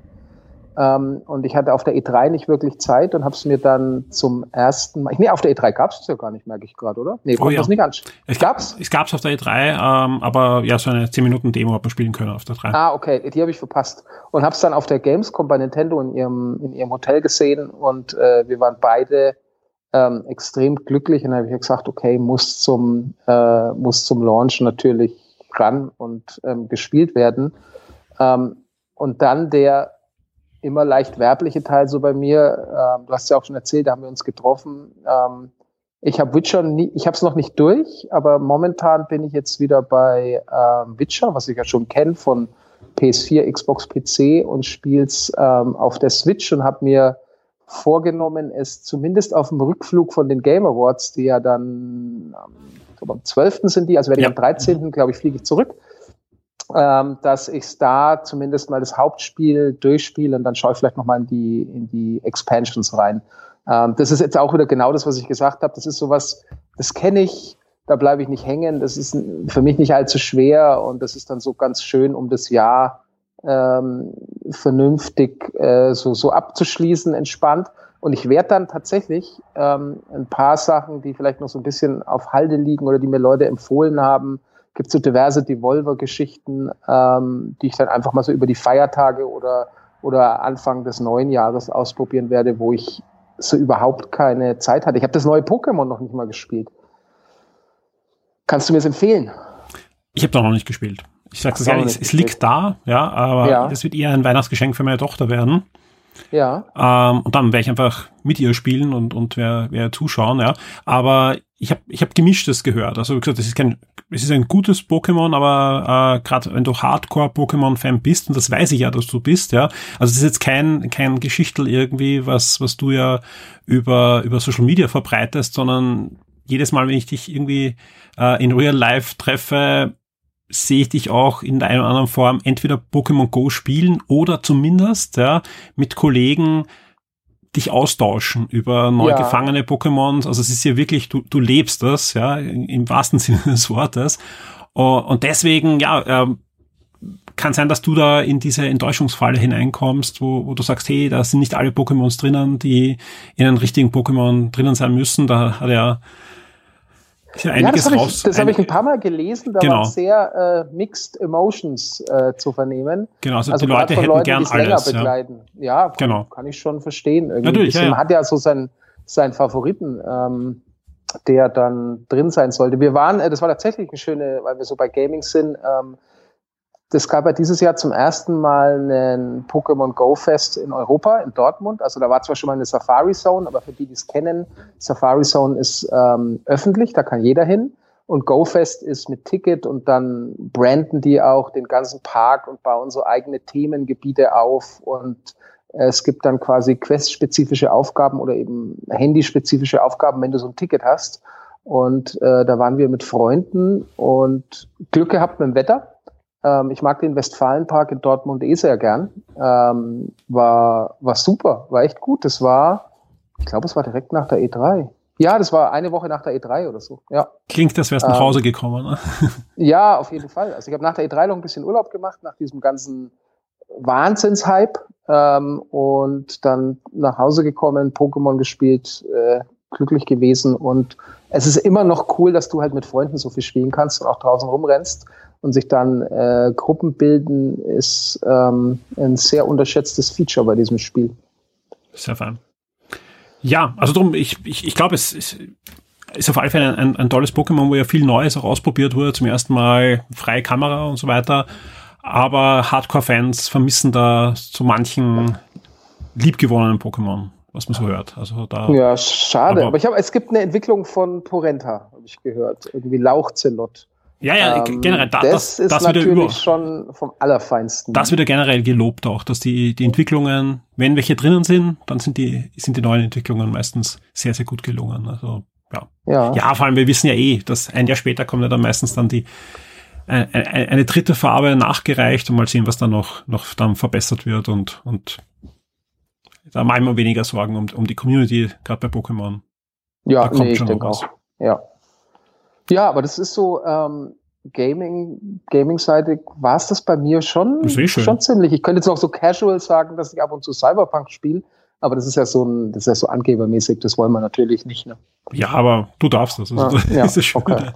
ja, und vor allem Pokémon Go, habe ich ja eh gesagt. Also das spielst du ja wirklich wahrscheinlich täglich und, und also du kannst nicht sagen, dass du nicht spielst. Also da das ja, ja und es gibt jetzt irgendwas Neues, äh, gibt ein neues Regionales, das ich noch nicht habe, seit jetzt Generation 5 im Spiel kam. Ähm, ich meine, tauschen ist natürlich eine Option, aber das ist halt nicht ganz so geil wie selber fangen. Das heißt, ähm, meine erste Aufgabe wird sein, wenn ich dann in LA bin, äh, Mitte Dezember, erstmal gucken, ob ich hier äh, das ein oder andere regionale äh, A erstmal für mich fangen kann und B dann aber auch für ein paar Leute äh, aus meiner Community quasi importiere. Sehr schön. Ja. Ja. Ja, ist eh schön. Ähm, kommen wir zur TV-Serie. Ist ja, Ja. Ein, ein sehr spannendes Jahr. Und da kann man wirklich sagen, dass sich jetzt noch einiges tut. Ja, auf Sky ist jetzt gerade äh, die, die Fernsehserie zu Der Goldene Kompass, zu dieser Romanserie da äh, angelaufen. Es läuft Watchmen, es läuft Ja. bald The Witcher auf Netflix und vieles, vieles mehr. Ähm, aber auch die, die schon gelaufenen Serien haben es doch in sich gehabt im Jahr. Ähm, wie schaut's bei dir aus, ja? Wenn, wenn du dich auf, auf wenige Serien da eingrenzen müsstest, was möchtest du nicht missen? Wir fangen äh, mit dem Offensichtlichen an, was dann aber irgendwie auch eine total positive Überraschung war. Äh, Mandalorian ähm, ist einfach, ähm, das macht mich so glücklich. Es ist Dass Star Wars doch noch lebt.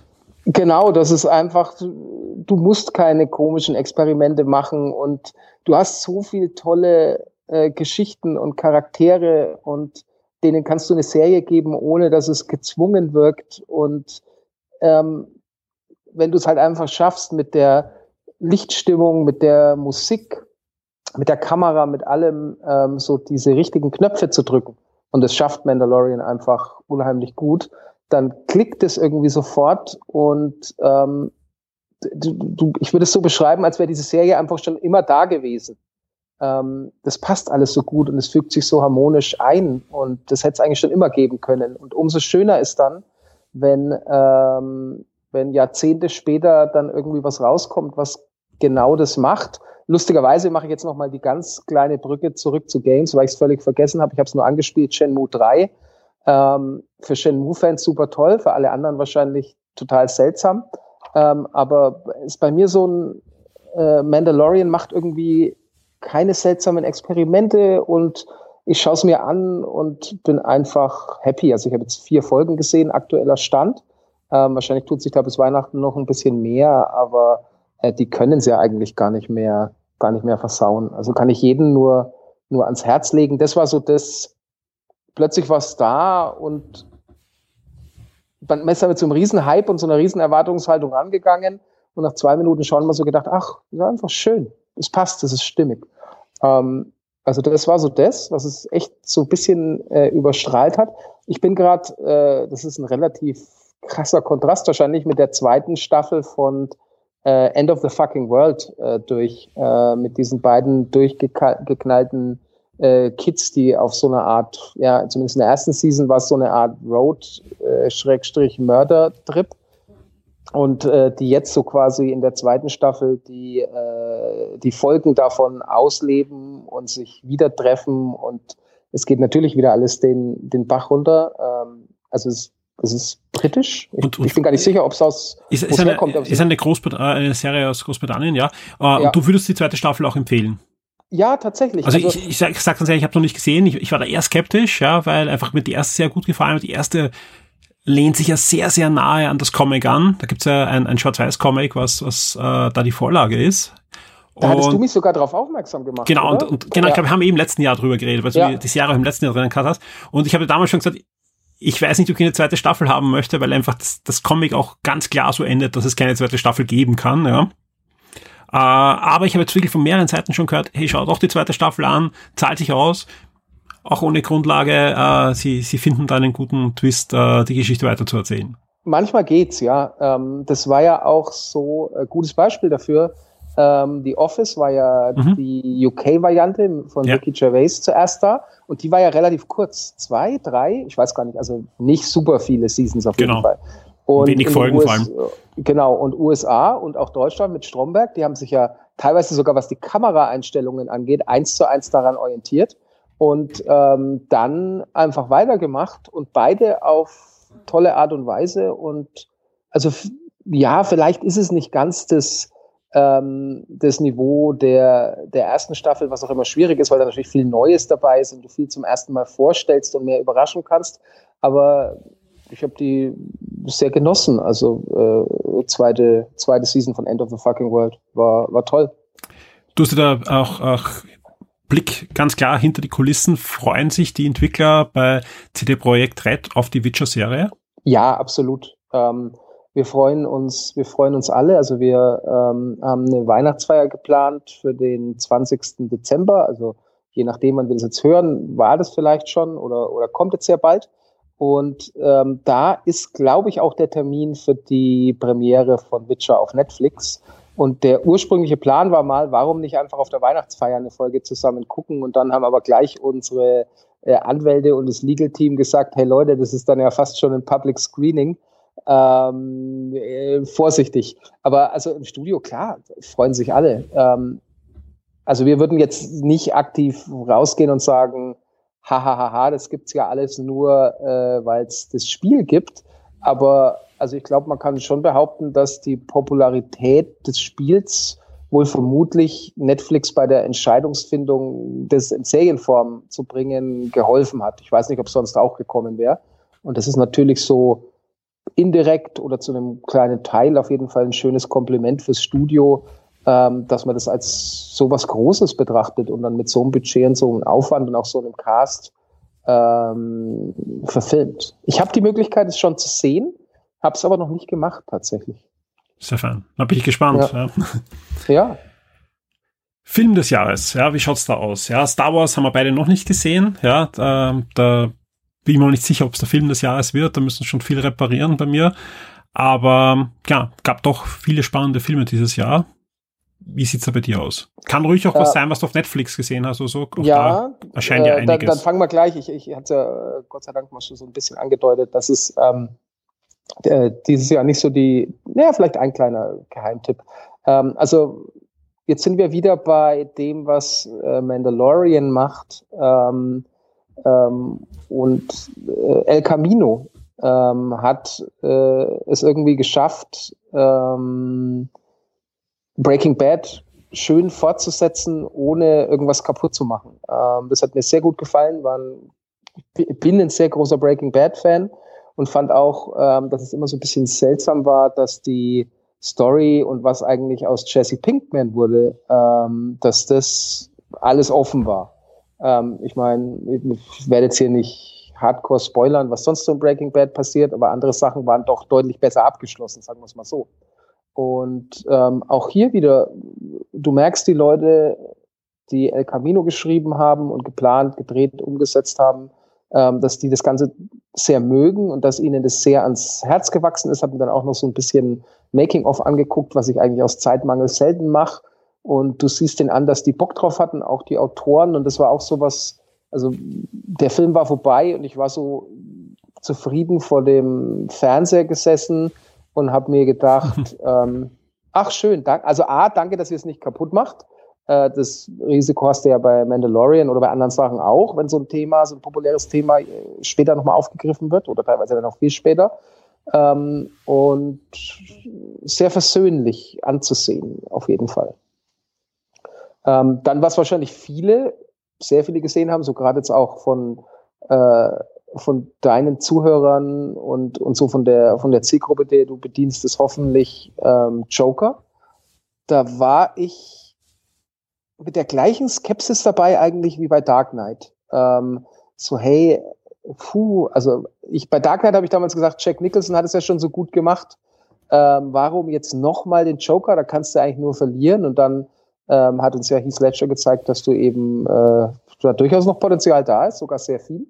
Und ähm, das jetzt nochmal zu bringen, nachdem ja auch, äh, war das, wie hieß es zwischendrin, war das Suicide Squad? Äh, wo ja. war der Joker mhm. noch mit dabei? Wo genau. ja so ja, sag ich mal, das Feedback sehr speziell ausgefallen ist, wo man gedacht hat, okay, vielleicht hätte man es lieber sein lassen sollen. Ja, Aber da generell die Frage, was da schiefgelaufen ist, weil wir wissen ja, der Film ist viermal umgeschnitten worden und hat plötzlich in komplett andere Richtung gekriegt und ja. also da, da, ich würde es gar nicht auf den Joker unbedingt schieben, dass der Joker so schräg war dort, also das war, ja. Aber dann hat man jetzt den äh, Joker mit äh, Joaquin Phoenix und ähm, siehe da, nochmal eine ähm, deutlich andere Interpretation, mhm. aber ähm, extrem sehenswert. Und ich war dann äh, in, in der Vorfreude und mit dem, was ich so an, an Trailern mitbekommen habe und an Berichterstattung dazu gehypt, dass ich mich dann in äh, Berlin bei einem Freund gemeldet hat, äh, der mich dann mit äh, zu so einer Preview genommen hat. Ähm, und hat sich also wirklich gelohnt. Keine Sekunde langweilig, sehr intensiv, sehr fesselnd, ähm, also sehr ja, packend. Äh, toller Film, tolle Bilder, ähm, ja, sehr, sehr intensiv. Ähm, hat mir gut gefallen und habe jetzt noch, und das ist vielleicht so das, ähm, so mein, mein kleiner äh, Geheimtipp, wenn wir bei Filmen dann zum Ende kommen, ähm, spricht man Jojo oder Yo-Yo? Jojo Rabbit müsste man aussprechen. Mhm. Ähm, den habe ich auf den Hofer Filmtagen hier bei mir äh, vor Ort gesehen. Das war mehr so eine kurze Beschreibung gelesen, klang sehr lustig, äh, kleiner äh, Nazi-Bub, klingt immer lustig, ne? Äh, bisschen Kontext natürlich, also es ist so eine ja, Tragikomödie, alles so ein bisschen drin, die, ähm, die zum, zum Ende des Zweiten Weltkriegs spielt und ähm, ich war dann mega überrascht, dass äh, Sam Rockwell, einer meiner absoluten Lieblingsschauspieler, ähm, da mitspielt. Ähm, wie immer eine tollen Rolle, also alles, wo irgendwie Sam Rockwell dabei ist, ähm, wird, wird besser. Ich weiß nicht, vielleicht haben einige Zuhörer sowas wie Moon oder so gesehen, aber der, der hat ja viele, spielt viele tolle abgefahrene Rollen und ähm, also Jojo Rabbit ist, wenn man überlegt, mit welch ähm, schwierigen Thema er eben umgeht, der, der Zweite Weltkrieg äh, in Deutschland eben zum Ende hin, ähm, dann äh, toller Film. Also wirklich äh, unterhaltsam und packend und äh, gleichzeitig auch ein bisschen lehrreich. Ähm, äh, und vor allem, so, vor allem, ja? man darf nicht vergessen, der Film kommt von Disney. Ja, hat Disney, Disney, der hat Disney im Vertrieb, weil das äh, ah. der, der Hauptdarsteller ist ja auch gleichzeitig der Regisseur und das ist ja Taika Waititi. Das ist der Regisseur, der Ach, den letzten Thor-Film gemacht hat für Disney und Disney möchte in Zukunft sehr viel von ihm haben. Im Marvel-Universum. Der hat doch noch irgendwas Abgefahrenes gemacht. Ja, er wird zum Beispiel Wer auch die nächste Mandalorian-Folge Regie führen. Also ich bin Ach, sehr gespannt jetzt? auf diese Folge, ja. ja äh, wird auch den nächsten Thor-Film machen wieder und, und äh, auch im Star Wars-Bereich wieder, wieder gehandelt, dass er das eine oder andere noch machen wird. Ja. Er hat auch schon mitgespielt bei, bei Mandalorian, glaube ich, in der ersten Folge schon. Also der ist das, äh, auch wenn man Interviews mit ihm sieht, also der ist extrem crazy und eher so, dass, dass wahrscheinlich Disney normal einen großen Bogen um ihn machen will, aber er so erfolgreich ist und, und deswegen, ich glaube, es war auch eine Bedingung, dass er eben noch einen Tor macht, ja, dass ja. dieses Projekt auch bei Disney ähm, durchbringt und das hat auch den Grund, dass er zum Beispiel in, bei uns ja erst auch nächstes Jahr ins Kino kommt, ja, weil ich, Disney irgendwie nicht weiß, was sie mit dem Film eigentlich anfangen sollen. Ja. Und aber egal mit wem man redet, ja, jeder, der ihn gesehen hat, sagt unbedingt ansehen, ja, ganz heikles Thema, meisterlich gemeistert und ja, also ja, sehr schön. Es war so ein, ich hatte, ich hatte einen Freund äh, einfach das Programmheft quasi, das PDF geschickt, der sich mit Filmen gut auskennt und er meinte, hey, schau dir den an, ja. äh, wirst du lieben und hat mir dann von dem Regisseur auch gleich noch andere Sachen äh, empfohlen, die ich noch nicht gesehen habe, aber lustig, wie jetzt mit Mandalorian sich der genau. Kreis wieder schließt, aber ich musste auch so lachen, also äh, inzwischen weiß man es ja, glaube ich, auch, ähm, dass äh, Werner Herzog ja auch mhm. in äh, Mandalorian ist und Werner Herzog ist wiederum auch extrem eng mit den Hofer Filmtagen verbunden, weil da viele von den Kinski-Sachen teilweise Premieren hatten. Er auch öfter hier ist, also regelmäßig in, in Hof auf den Filmtagen und so ist es alles äh, ein in sich geschlossener, immerwährender Kreislauf ja. aus Mandalorian, Werner Herzog und Jojo Rabbit. Leider habe ich Sam Rockwell noch nicht getroffen. Ich würde gerne mal Sam Rockwell treffen. Was macht der eigentlich? Vielleicht kann ich den ja bei den Game Awards. Ähm, hey, vielleicht habe ich den ja schon getroffen, wenn wir das hören. Stell dir das mal vor, dann haben wir nächstes Jahr was zu erzählen. Ja, wahrscheinlich wieder im Cyberpunk DLC dann eine Rolle übernehmen. Ich werde das äh, direkt mal vorschlagen und die haben ja immer offene Ohren für meine unfassbar kreativen Ideen. Ja. Fabian, ja. vielen, vielen Dank äh, für, für deinen Rückblick. Lass uns noch ganz kurz auf das kommende Jahr blicken. Das, da, da brauchen wir wahrscheinlich nicht viel drüber reden. Wahrscheinlich äh, siehst du da eh nur Cyberpunk 2077. Ähm, aber dürfte auf alle Fälle ein Jahr sein, was auch sehr arbeitsintensiv für dich wird. Also wird's, aber äh, ganz ohne ähm, Jammern ist, ist toll. Äh, das betone ich auch, äh, bis, bis Cyberpunk raus ist und danach ähm, dieses, dieses Glück zu haben, eben äh, mit diesem Studio, mit diesen Entwicklern und eben für dieses Spiel arbeiten zu können. Ist einfach ein tolles Privileg, muss man einfach so sagen.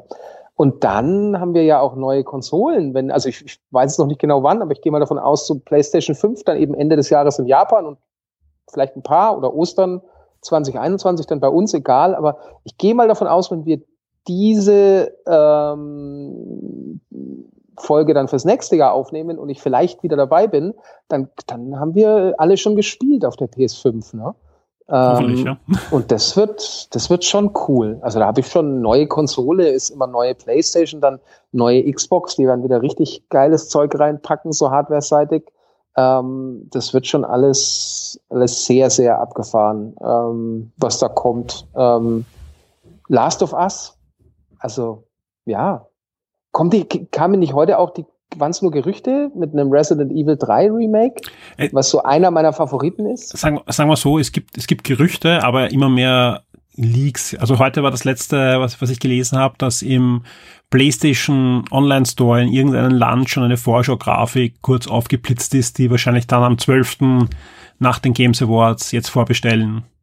Dann, Mega gut. Also ich glaube, die Games Awards werden heuer sowieso ähm, wichtig, ja, natürlich auch die kommen natürlich jetzt in dieser, hey, wir dürfen nicht so viel sagen, weil nächstes Jahr kommen erst die neuen Konsolen, aber da sich jetzt doch einige noch zurückgehalten haben mit diversen Dingen, die wahrscheinlich auch noch für die Generation, die aktuelle Generation erscheinen, glaube ich schon, dass man noch ein paar Ankündigungen sehen. Ich bin echt gespannt, ja, äh, ob wir ein, äh, eben dieses neue Batman-Spiel sehen. Nicht, weil ich mich jetzt so drauf freue, auf das neue Batman-Spiel, ja, sondern weil gefühlt seit vier Jahren, egal ob eine eine Microsoft Insight, eine E3, was auch immer. Es gibt immer das Gerücht, dass Warner das neue Batman-Spiel zeigt. Ja. Uh, und das, das ist jetzt langsam schon mehr Vaporverse, sonst irgendwas. Also ich bin sehr gespannt, was wir da am 12. alles sehen. Das wäre toll. Ja, cool. Ja, und dann. Und du bist äh, auch vor Ort, also wir wahrscheinlich irgendwas zu Cyberbank. Einen neuen Trailer oder so. Naja, wir haben ja unser ähm, US-Büro in Venice, also äh, offiziell bin ich natürlich immer nur da. Äh, um äh, dort noch ein bisschen Weihnachtseinkäufe umweltfreundlich zu tätigen. Sehr schön. Ja, außerdem, ich war noch nie auf den ähm, Game Awards mhm. und hatte mich mit Jeff ähm, im Rahmen der Gamescom irgendwie, wann wir, wann wir was Abendessen und dann kam so diese Idee, äh, ich sagte, hey, was, was heißt die Idee? Ich, ich brauche mal, brauch mal Ticket hier.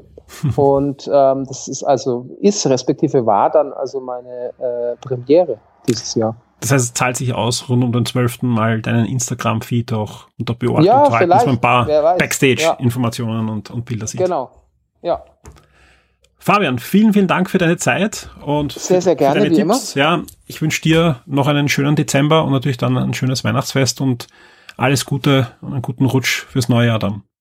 Danke, das wünsche ich dir und den ganzen Zuhörern und Zuhörerinnen natürlich auch. Vielen Dank. Bis zum nächsten Mal. Gerne. Gerne. Ciao.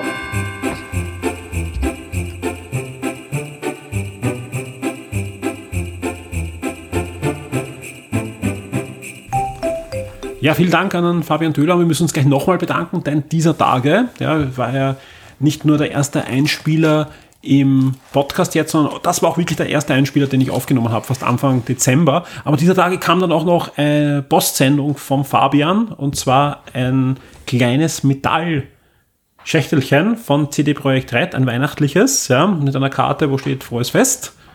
Und das wird jetzt der Clemens aufmachen, weil ich glaube, da ist was zum Essen drinnen und das werden wir jetzt einfach verkosten. Das Weihnachtsgeschenk von CD Projekt Red für euch. Ich glaube, dass das Paket an den falschen gegangen ist, weil es steht auf der Karte Frohes Fest Fabian drauf.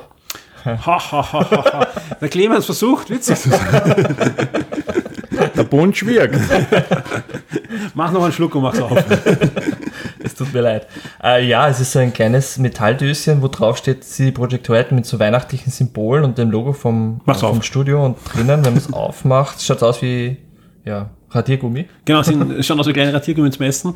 Ja. Ähm, wer auf dem Cyberpunk-Event war, da hat es diese ähm, Donuts gegeben, gedruckt ja. mit dem Konterfei von Keanu Reeves. Genau. Und, und jetzt äh, haben wir so, ja, es schaut aus ein bisschen wie Fruchtschnitten, weihnachtliche Fruchtschnitten mhm. oder was auch immer, mit äh, bedruckten Logos ja, von, von den Spielen auch, ja. Witcher, Cyberpunk, Cyberpunk.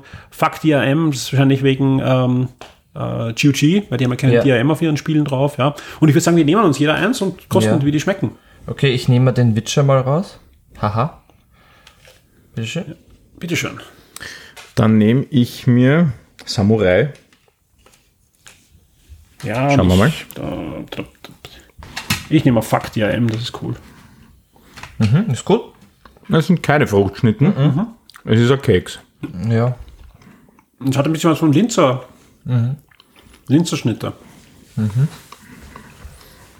Wir hätten es ja auch fotografieren können und ins Forum stellen können. Aber Das ist Mürbeteig mit Marmelade. Vielleicht ist das die Nahrung, die man in Cyberpunk dann konsumieren kann, um seinen, seinen Energievorrat wieder aufzufüllen. Und, und in The Witcher. in Witcher. Ja. Ne, es schmeckt ein bisschen so wie Linzer Augen.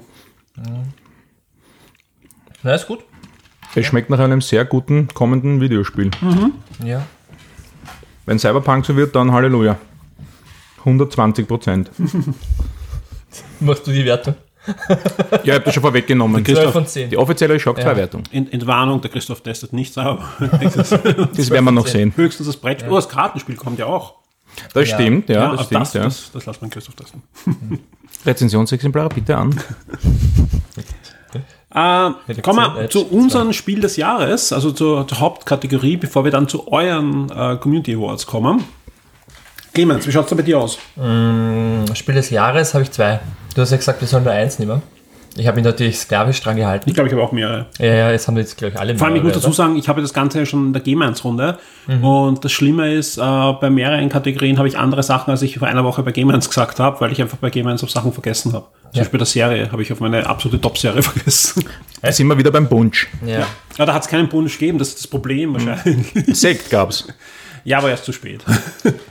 ja Ohne dann, Alkohol geht das nicht. dann fange ich mit dem an, was du schon gesagt, gesagt hast. Ich habe ja zwei äh, Spiele des Jahres und mein erstes Spiel des Jahres ist Untitled Goose Game. Ja, Ähm, das ist einfach zu schön böse und es, es ist so, es kam so ein bisschen, also ich habe schon länger auf dem Schirm gehabt, aber es kam irgendwie so für die Videospielgemeinschaft ein bisschen aus dem Nichts und ähm, ich fand ehrlich gesagt, es war ein bisschen ein schwaches Videospiel. Ja, es ist zwar viel erschienen, aber nicht so, ins, äh, wo man sagt, okay, das ist jetzt eindeutig das Spiel des Jahres, was für mich letztes Jahr eindeutig war.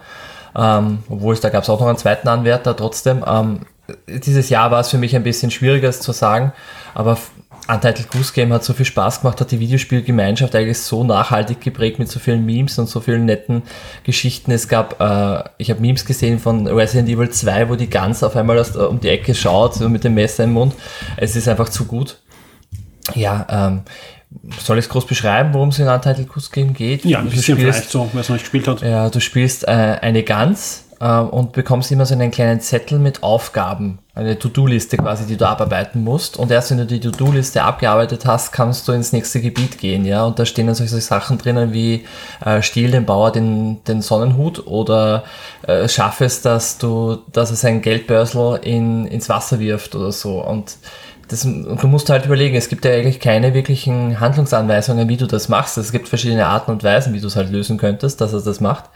Und du sitzt da schon ein bisschen da und überlegst, und wie kannst du es machen. Aber es macht richtig viel Spaß. Und äh, irgendwann kommst du dann auch drauf, ich kann mich erinnern an eine Mission, wo ich einen kleinen Jungen die Brille klauen soll, wo ich ihm zuerst irgendwie auf die Füße, äh, ähm, ähm, ich glaube die Schnürsenkel oder so, habe ich versucht aufzuziehen oder so irgendwie. Dann hat er sich runtergebeugt und dann habe ich ihm schnell die Brille weggenommen und dann habe ich sie erst recht versteckt und er ist dann blind herumgetorkelt. Also du spielst wirklich keine guten, aber es macht sehr viel Spaß, ja. Ja. Was sagt das über die Zeit, in der wir leben, aus, wenn man sich daran freut, dass man einem kleinen Kind die Brille stiehlt? Dass man dabei Gänsehaut bekommt. Das stimmt, ja.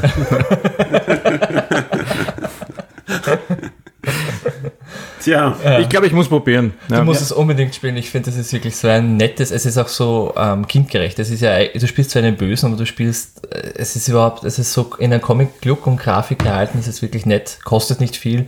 Ich habe es für die Switch gespielt, ähm, ideal auch zum Mitnehmen und zum Unterwegs, weil dann mache ich halt zwei kleine Aufgaben äh, von meiner To-Do-Liste und dann lege ich es wieder weg und du kannst gleich wieder weiter sp- äh, spielen, weil es ist auch nicht schwierig von der, äh, von der Handhabung her. Also kann ich nur empfehlen. Großartiges Spiel. Es ist jetzt auch aktuell im Game Pass. Ich glaube, das hast du schon erzählt. Der im Game Pass ist enthalten bei Microsoft. Auf der Playstation ist vor kurzem erschienen. Also, ja, klare Empfehlung. schön. Mhm. Und sonst hast du noch Baba is You. Ja, also mache ich gleich weiter. Ja, Baba is You äh, kennt, glaube ich, kaum jemand. Also ich weiß nicht, ob das jemand groß kennt. Ist auch so ein kleines Indie-Game. Ähm, ich glaube, das habe ich damals lustigerweise bei meinem Junggesellenabschied gespielt. Ähm, hat 12 Euro im E-Shop von Nintendo Switch gekostet, glaube ich, zu dem Zeitpunkt und wurde von einem Macher gemacht, von einem einzigen Entwickler. Stopp mal, du hast bei deinem Ju Junggesellenabschied Videospiele gespielt. Natürlich. Du nicht? Du bist nicht verheiratet. Bin ich Ja, ja, ja. Christoph, bist du verheiratet? Ich bin verheiratet. Ja. Ich habe keine Videospiele an meinem Junggesellenamt gespielt. Ja, okay. Weiter. Natürlich habe ich bei meinem Junggesellenabschied äh, Videospiele gespielt und nur die besten. Ähm, und drunter eben Baba is You. Und was ist Baba is You? Du spielst so einen kleinen, ja, ich würde sagen, ein bisschen entstellten Hasen. Und es ist ein Puzzlespiel. Ähm, und ähm, du bist immer so in einem kleinen Dungeon drinnen und den musst du lösen. Und ähm, gleichzeitig ist bei dem Dungeon eine Schrift, ste stehen halt so Schriftsätze daneben. Es steht zum Beispiel Baba is you und äh, Flag is win und Rock is push. Und das, äh, das ist im Endeffekt sind das die Spielmechaniken von dem ganzen Spiel, das sind nicht die Regeln.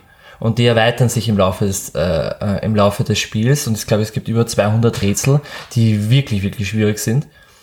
Ähm, aber das erste, die erste Mission ist, glaube ich, du, die, die Flagge, also die Flagge ist umkreist von Steinen und du kommst nicht gescheit zu den Steinen hin, ja.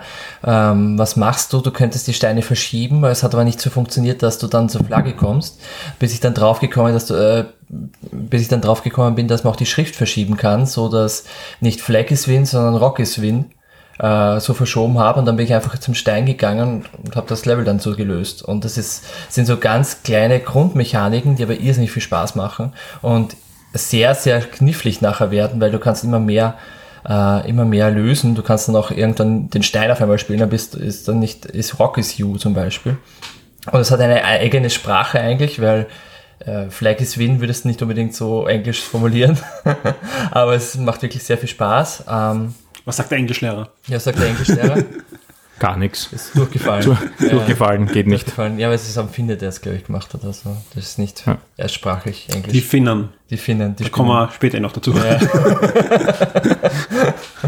Nein, es ist ein wunderschönes Spiel, macht sehr viel Spaß, ähm, kann ich jedem empfehlen, kostet einen schmalen Taler, also unbedingt reinschauen. Ähm, und das, wo man wirklich spielt, ist eigentlich, wenn man das Spiel weglegt, wenn man sich so über ein, äh, Puzzle ärgert und dann so im, im Nachhinein so drüber nachdenkt, na, wie könnte ich das jetzt lösen, wie könnte ich das jetzt lösen und was weiß ich, unter der Dusche fällst du dann ein und dann nimmst du das Spiel wieder, bis das äh, löst das Rätsel und stehst wieder an.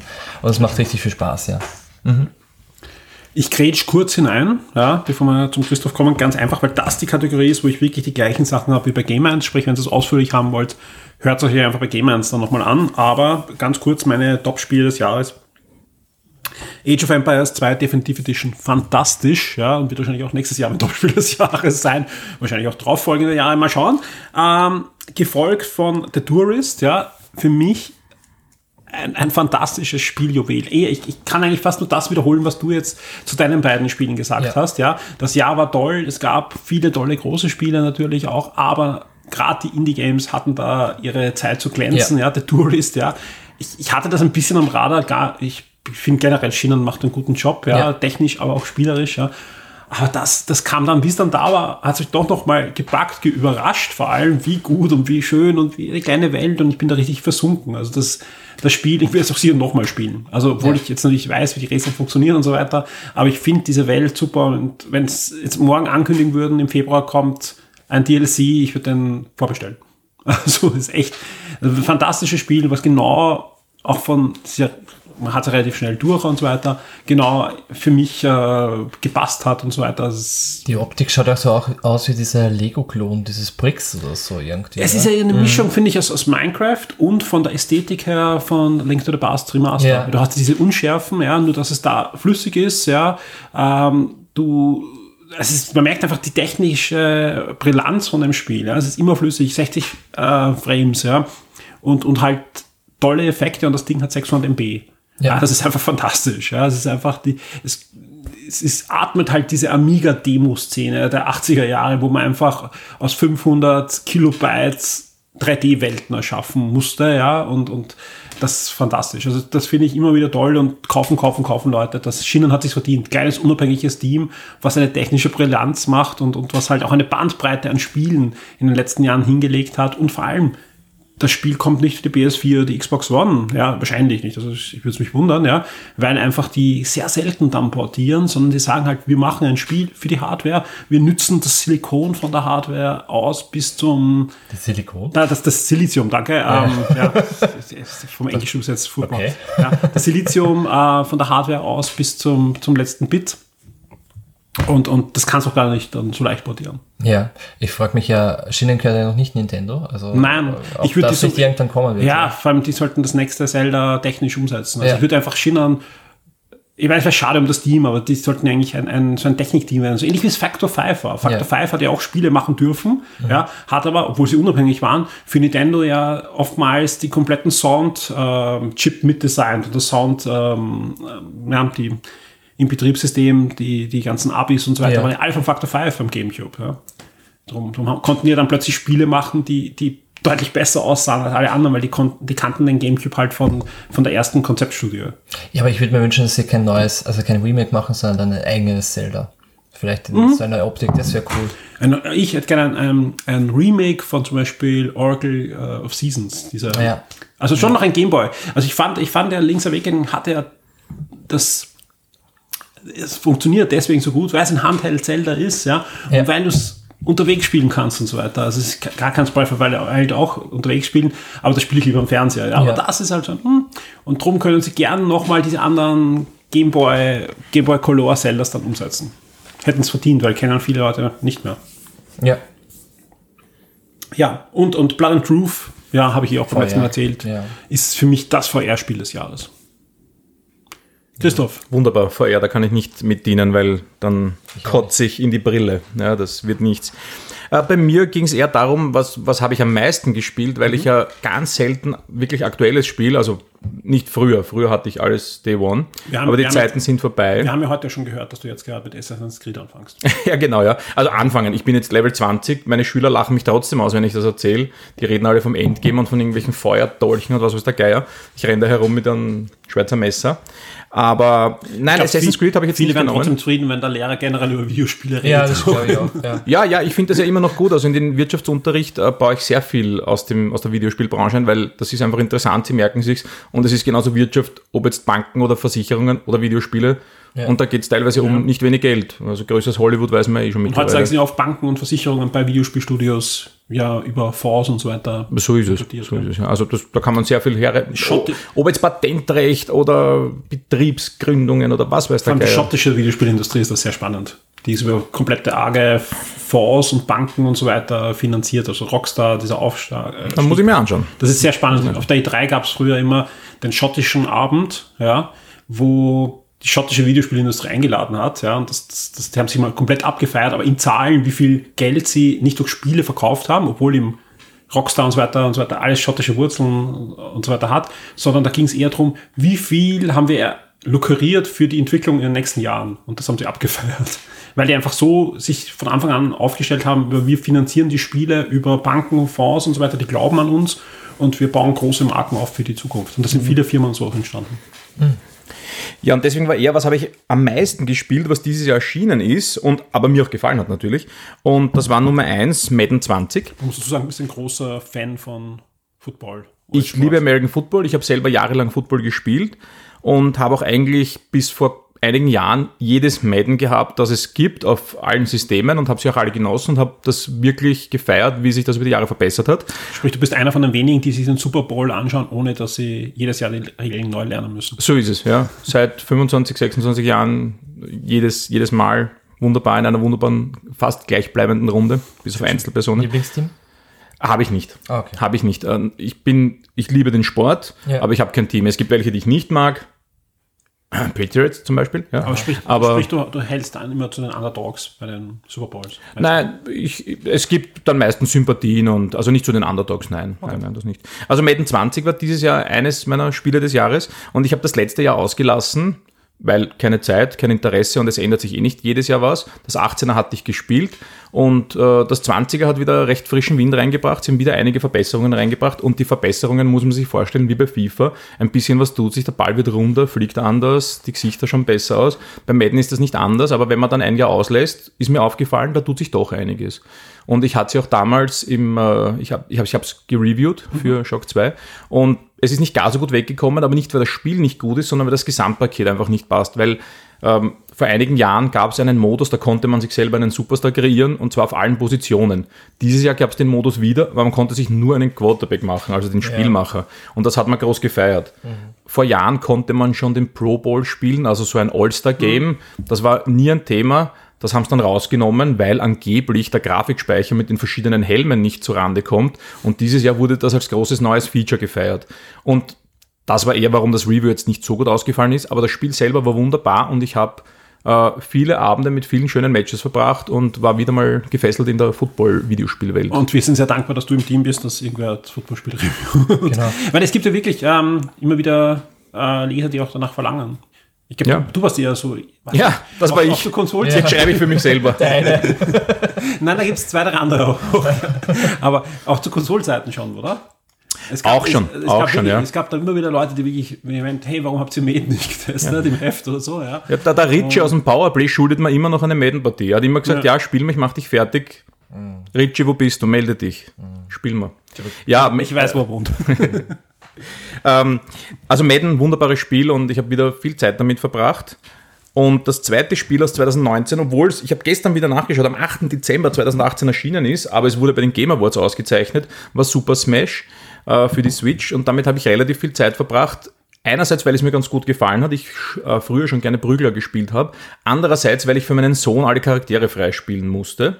Weil er macht das zwar auch, aber der will dann gleich alle haben natürlich. Und so habe ich dann sehr viel Zeit damit verbracht und das war auch recht lustig. Das tut man nicht alles für seine Kinder, ne? Alles, ja, natürlich. Die Kinder sind das ein und alles. Man kriegt ja so viel zurück. ähm, und deswegen habe ich auch mit Super Smash. Das kennt mich von irgendwo. Das spricht man so immer vom Einschlafen, muss das zehnmal hintereinander. Aber wir fangen die Kinderdebatte jetzt nicht an. Das ist ja. auch im Forum immer wieder ein Thema.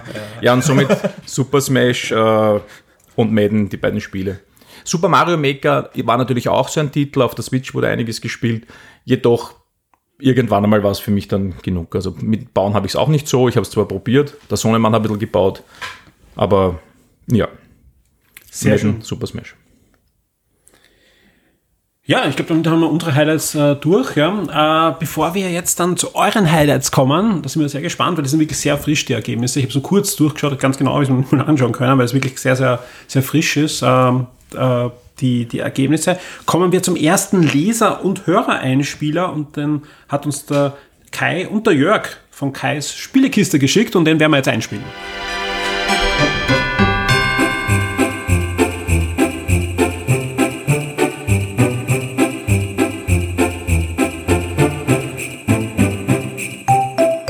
Hallo, liebe Shock 2 Podcast Crew, hier ist der Jörg. Und hier ist der Kai vom Podcast Kais Spielekiste. Und wir sitzen gerade selber über einem Podcast über die, unsere Spiele des Jahres und haben uns überlegt, was sind unsere Spiele des Jahres? Und haben auch ein paar Titel jetzt so in der engeren Auswahl, die gar nicht von dem aktuellen Jahr sind.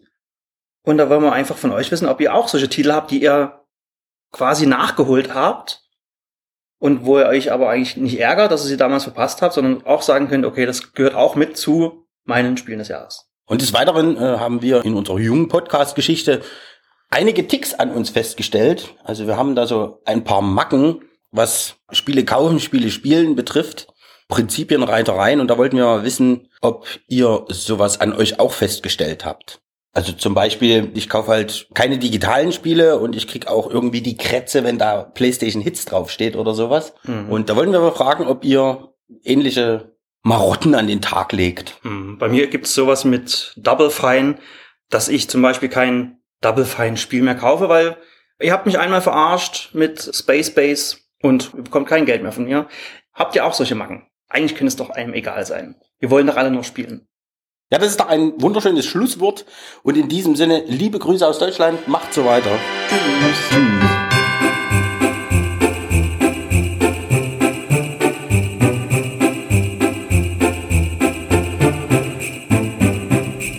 Ja, vielen Dank für den tollen Einspieler. Und natürlich beantworten wir auch gern eure Fragen. Und da ja, ist, gar, ist gar nicht so leicht, welches Spiel wir neu entdeckt haben. Mein Pile of Shame, da geht es um Generationen von Konsolen, die da irgendwie in den Kästen liegen. Und da reden wir nachher eh noch drüber. Ein Spiel, das habe ich das schon erwähnt, und das ist, glaube ich, wirklich, äh, bringt es auf den Punkt, ähm, ist The Witcher 3. The Witcher 3 habe ich für mich schon länger ähm, gekauft gehabt für die PlayStation 4, habe es dort ein bisschen angefangen und spiele es jetzt für die Switch nach dem Release, ja. Und das ist es. Also das ist wirklich ein tolles Spiel. Ich habe jetzt, glaube ich, schon so 20 Stunden investiert hinein und, und das wird eigentlich immer besser und besser. Und ich freue mich schon auf die DLCs und irgendwann in vier, fünf Jahren werde ich es auch durchgespielt haben. Und deswegen, ja, beantwortet. Dann, perfekt. Christoph, ja, du hast eh jetzt erst gesagt, Assassin's Creed, gab es sonst noch was? Ja, na, neben Assassin's Creed gab es noch Spider-Man, das hatte ich zwar immer am Radar, aber da war es eher der Preis, der mich abgeschreckt hat, weil ich eben weiß, ich komme nicht so oft zum Spielen. Aber bei Assassins war es ein anderer Grund. Da war es eigentlich so, dass ich mein letztes war Black Flag und danach habe ich eigentlich keins mehr gespielt, weil sich Mhm. halt die Formel überhaupt nicht geändert hat. Und bei Odyssey hat sich ja doch einiges getan und ich habe das aber irgendwie gar nicht so mitbekommen. Ich habe zwar gewusst, das gibt's und dann hat mir ein Freund davon erzählt, dann habe ich mir Videos angeschaut und gesagt, das muss ich spielen. Das schaut gut aus. Und deswegen habe ich es dieses Jahr für mich entdeckt. Spät im Jahr, ist fast schon ein 2020er dann quasi. Ähm, Spider-Man habe ich nachgeholt und ähm, am Mac spiele ich Parkitect, gibt's aber natürlich auch für Windows, ist eh klar. Ein Aufbauspiel, in dem man einen Vergnügungspark baut, aber im Gegensatz zu zum Beispiel Planet Coaster, da gibt's ja auch ganz tolle Videos, wo die Leute tolle Parks und Bahnen bauen, ist in Parkitect auch die Wirtschaft einfach sehr wichtig, damit der Park gut läuft. Da muss man auch darauf achten, dass äh, die Leute die Arbeiter nicht sehen und dass die verborgenen Liefer Lieferwege nicht gezeigt werden und und und. Da muss man auf alles Rücksicht nehmen, was in so einem Vergnügungspark eben relevant ist. Und da spiele ich auch ganz gern ab und zu, einfach so ein bisschen Klingt spannend, ja. Ja, ist schon ein bisschen älter, aber macht immer noch Spaß. War ja auch die Frage. Ja, Sehr gut. Ähm, ja, und bei mir ist ähnlich wie bei dir, glaube ich, Michi. Ähm, ich habe einen riesigen Pile of Shame mit Spielen von, ja, vielen Jahren von davor. Ähm, aber auch digital vor allem, also auch auf, auf den Konsolen, da stapeln sich mittlerweile schon die Spiele. Was ich, glaube ich, dieses Jahr zum ersten Mal gespielt habe und was ich auch wirklich gern gespielt habe, war Overcooked. Das hat mir sehr gut gefallen. Ähm, und Spider-Man habe ich weitergespielt vom letzten Jahr, da bin ich immer noch nicht durch. Ähm, ja, der Michi schüttelt gerade den Kopf sehr verächtlich. Ähm, Verstehe ich, es ist ein cooles Spiel. Overcooked auch, also gefallen mir beide sehr gut, könnten beide irgendwo mein Spiel des Jahres auch sein. Aber sie sind es nicht. Aber trotzdem haben Spaß gemacht beim, äh, beim Neuentdecken und wieder weiterspielen, ja. Mhm. Die zweite Frage war, haben wir bestimmte Marotten beim Spielekauf, ist eh ausgeführt worden, bestimmte Hersteller vielleicht nicht oder muss die Verpackung irgendwie eine gewisse Erstauflage sein oder so? Wie schaut's da bei uns aus? Clemens, Ja, ich habe das. heute. Ja, ich habe früher gehabt. Ähm, zu Beginn von PS4-Ära und Xbox-Ära habe ich äh, bei PS4 nur die, die, wenn ich es haptisch gekauft habe, nur die Steelbox äh, Box Editions oder die Special Editions gekauft. Und Spiele, wo es keine gab, hast du einfach nicht gespielt. Ja, Spiele, die, ja. Nein, die habe ich digital gekauft. Mittlerweile kaufe ich haptisch eigentlich nur noch die Switch-Spiele. Mhm. Äh, und, also wenn es es gibt, äh, in Retail-Version. Und ansonsten halt alles digital. Ja, das ist so meine Marotte ein bisschen, ja. Mhm. Christoph. Ja, also Hersteller sind mir völlig wurscht. Ja. Wenn das Spiel gut ist, kann es wer auch immer machen. Aber ich schaue halt, mittlerweile bin ich knauserig geworden und alt und verbittert und da muss ich auf den Preis schauen. Ähm, ich kaufe keine Spiele mehr zum Vollpreis. Also fast keine mehr. Und selbst wenn ich mir jetzt Pokémon Schwert und Schild geholt habe, dann über eine Aktion von einem bekannten Händler, wo man dann halt andere Spiele eintauscht oder sowas, da bin ich, da, da schaue ich extrem aufs Geld. Ich glaube, ich kenne Ähm, den Händler. Ja, Ja. ich glaube, den kennt jeder und niemand mag ihn, aber es ist ja egal. Ähm, ich kaufe lieber auf Disk oder eben Cartridge, weil ich auch wieder verkaufe. Ich bin kein Sammler. Also bei mir bleibt das nur liegen und verstaubt und das, das mag ich nicht mehr. Aber das Sammeln finde ich immer noch toll, also bei anderen Leuten, bei mir halt nicht. Ja. Und äh, Best-of-Serien oder sowas eher nicht oder, oder Collectors Editions schon gar nicht, weil dann steht wieder was herum und verstaubt bei mir nur. Und deswegen, ja, ich kaufe Spiele auch nicht doppelt. Skyrim habe ich doppelt für die Switch, das hat sich einfach angeboten, aber auch da billiger natürlich. Ähm, GTA, gut, das musste man nehmen, damit man es auf der PS4 sieht, ob es besser ausschaut oder nicht. Aber sonst kaufe ich eigentlich fast nichts doppelt. Das Ja. sind meine Marotten, aber das ist jetzt eher. Bei dir zu Hause stapeln sich wahrscheinlich auch die Brettspiele, also da muss man auch irgendwie Platz schaffen. Ja, die sind ja schön verwahrt, da gibt's ja, Ja. Kästen. Ah, Der- okay. Der Ikea bietet da ein wunderbares System an und das passt super. Okay. Also ja, ich sammle Brettspiele, gut, okay. Aber das ist, das ist anders. Das ist. Ich bin nicht süchtig, aber Ich kann damit aufhören. Aber auch da habe ich mich 2019 ganz empfindlich äh, zurückgehalten, wenn ich mir in den, im, ins, in den, ins Forum schaue, zuletzt gekauft. Also da ist 2019 bei mir ganz wenig. Ja. gefühlt ist das wieder der Punkt, den man jetzt eigentlich herausschneiden sollte und für 2020 aufheben sollte. Oder 2020 vors äh, vorspielen wieder sollte. Ich lasse mir die Spiele vom Christkind bringen. Sehr schön. Ist auch eine gute Idee. Ja, bei mir, ähm, ich glaube, ich habe nicht so eine Marotte. Also vielleicht hatte ich die früher mal, ja, aber da habe ich ja wirklich viel gesammelt, äh, riesen Sammlungen gehabt und so weiter. Und da, da, da ging es dann bei manchen Systemen sogar um den Zustand von den äh, Dingen. Das ist alles vorbei. Also es ist einfach, die Zeit ist wirklich vorbei. Das Einzige ist, äh, ich, ich wollte eigentlich sagen, ich habe gar keine Marotte, ich bin marottenfrei und so weiter. Und dann ist mir jetzt kurz vor der Sendung eigentlich eingefallen, was ich schon habe, ich kaufe manche Spiele einfach uroft. Ich weiß nicht, wie oft ich mir schon Super Mario Bros. 3 in meinem Leben gekauft habe und noch viel schlimmer ist Pac-Man. Ich glaube, ich habe Pac-Man, und das ist jetzt nicht übertrieben, sicher schon mal 15 Mal, wahrscheinlich sogar öfter gekauft, um Geld. Also es ist, äh, also das, das, das wirklich, ein, ein Sp- wenn ich mein neues System hole, habe ich dann meistens ziemlich schnell Pac-Man drauf.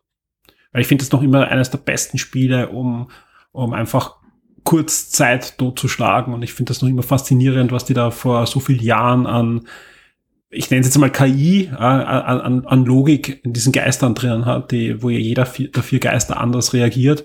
Und ich, ich finde das einfach noch fantastisch. Ja, ähnlich, ähnlichen Reiz äh, ist Geometry Wars für mich. Also das Geometry Wars 2, das, das kann ich immer wieder spielen und kipp da immer wieder rein. Ja.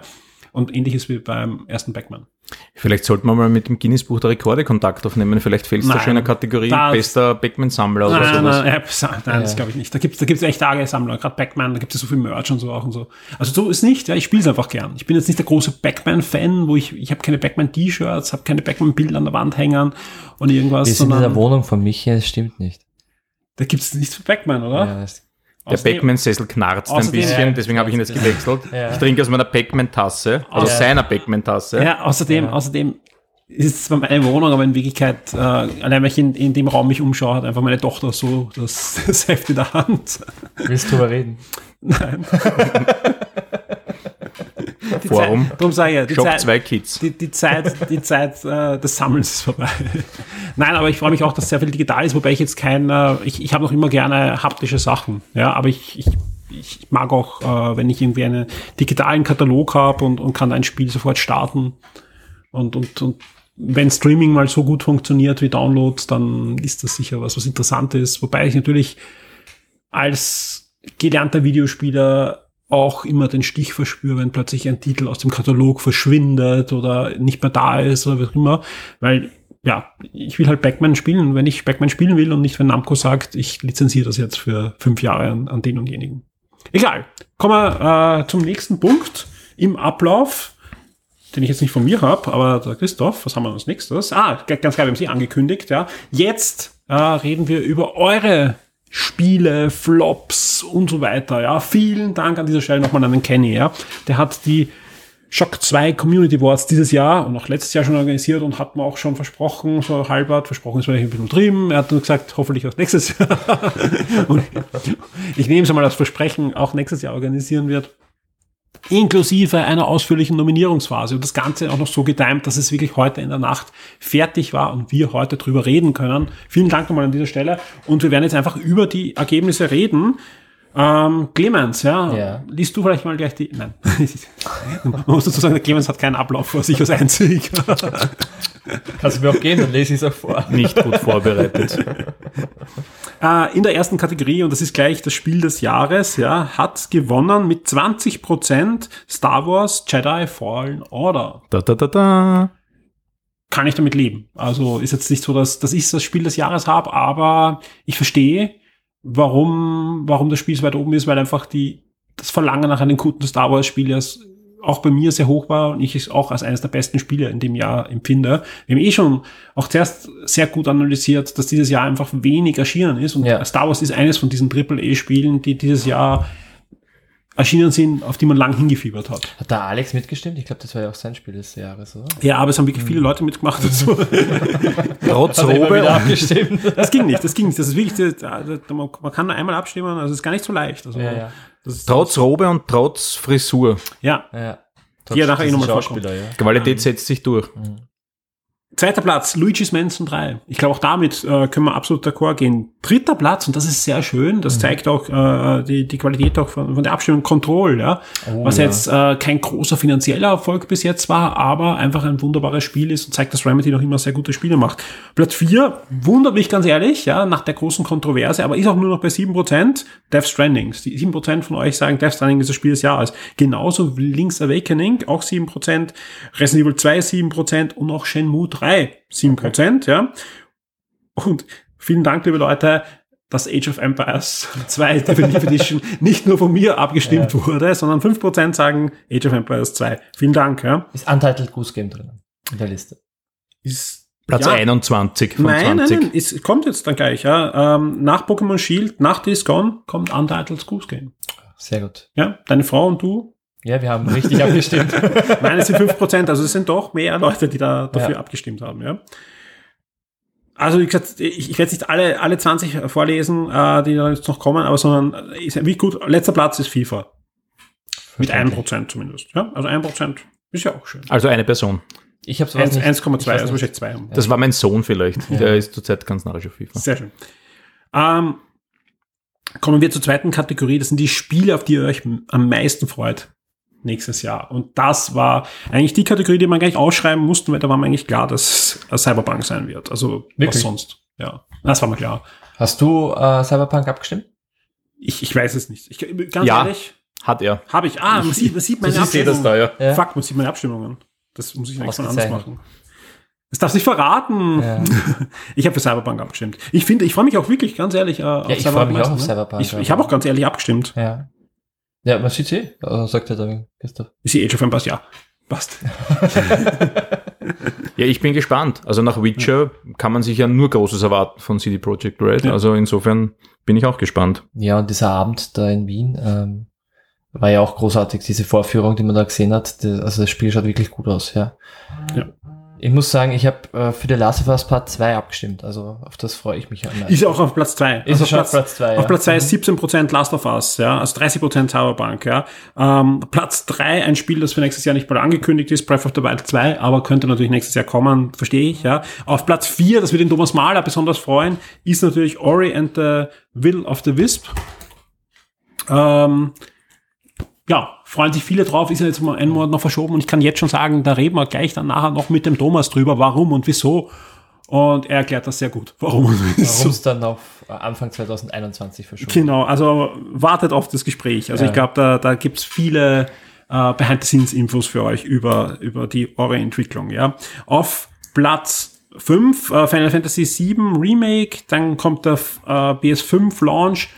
Dazu würde ich sogar sagen, auch gleichzeitig der, der Xbox Launch, also einfach Next Generation Konsolen. Ghost of Tsushima kommt dann, der Elden Ring, Watch Dogs, Legion, wobei die Kategorie außerhalb von Cyberpunk auch sehr schwer war. Ich glaube, viele Spiele, die nächstes Jahr erscheinen, wissen wir jetzt Ja. einfach noch nicht, weil das einfach die ganzen Launch-Phase dann natürlich betrifft der neuen Konsolen. Deswegen, ja. Kommen wir zur Kategorie 3. Das ist euer Lieblingsentwicklerteam. Da ist meins sehr weit abgeschlagen, sehe ich gerade. Ah, auf Platz 1 Nintendo, auf Platz 2 CD Projekt Red, ja, äh, auf Platz 3 Form Software, Remedy auf Platz 4 und Platz 5 Naughty Dog. Im Sonic Games kommt dann Sega, Ubisoft dann mit 3% und die Band Studios auch mit 3%. Ja. Also da, da ist eigentlich eine bunte Mischung und auch ein, aber Nintendo ganz klar vorne. Also Ja, ja. Die Nintendo-Fans sind eine, eine Einheit, die da, da vormarschiert. Und Nintendo, glaube ich, äh, seit wir solche Sachen abfragen, immer den Sieg gebracht haben. Ich glaube, ein Jahr war Ubisoft vorne. Ja. Okay. Ah, da war, das war ein sehr gutes war ein Ubisoft, gutes ja. Jahr wahrscheinlich. Ja. Das ist schon einige Jahre her. Konsolzeiten noch. Äh, Kategorie 4. After all this time. Das heißt, das sind die, Kategor die Spiele, die ihr nicht unbedingt dieses Jahr erschienen. Schaust du skeptisch? Habe ich irgendwas falsch gesagt? Oder? Was? Du kannst mich gerne korrigieren. Nein, alles, alles ja. passen. Also wunderbar. Ja, äh, wenn ich irgendwas mich verlese, schrei sofort, ja. Äh, also Spiele, die nicht unbedingt dieses Jahr erschienen sind, die man aber immer noch gerne spielt. Und da Platz 1 Mario Kart 8 Deluxe. Und ich glaube, da sind wir uns auch einig, das ist einfach ein Spiel, das Ja. man immer wieder spielen kann. Ja. Und ähnlich wie Super Smash einfach ein Spiel ist, was wahrscheinlich die nächsten Jahre noch in dieser Liste dann noch ist. Und auf Platz 2 Christoph.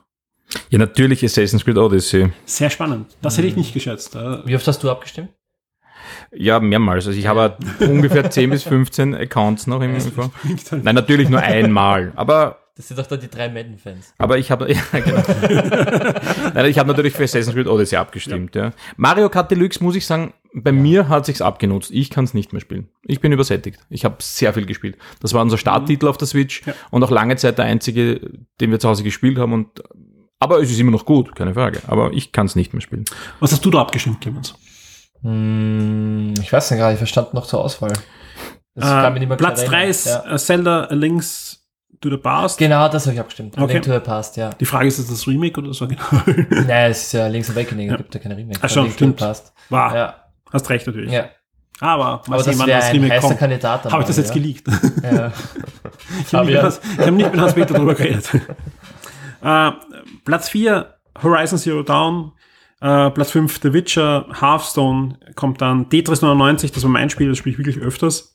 Äh, Dead Cells ist drinnen, Pokémon Go natürlich, City Skylines ist drinnen, Destiny 2 und und und. Das ist wirklich eine, eine, eine schöne Liste an Spielen, wo ich eigentlich wollte, der Core geht, das ist einfach ganz klar sind Sachen, die man immer wieder startet und, und weiterspielt. Erstmals ähm, bei der Abfrage war dann eine, eine Negativkategorie. Wurde auch am Anfang diskutiert, ob wir überhaupt diese Kategorie einführen.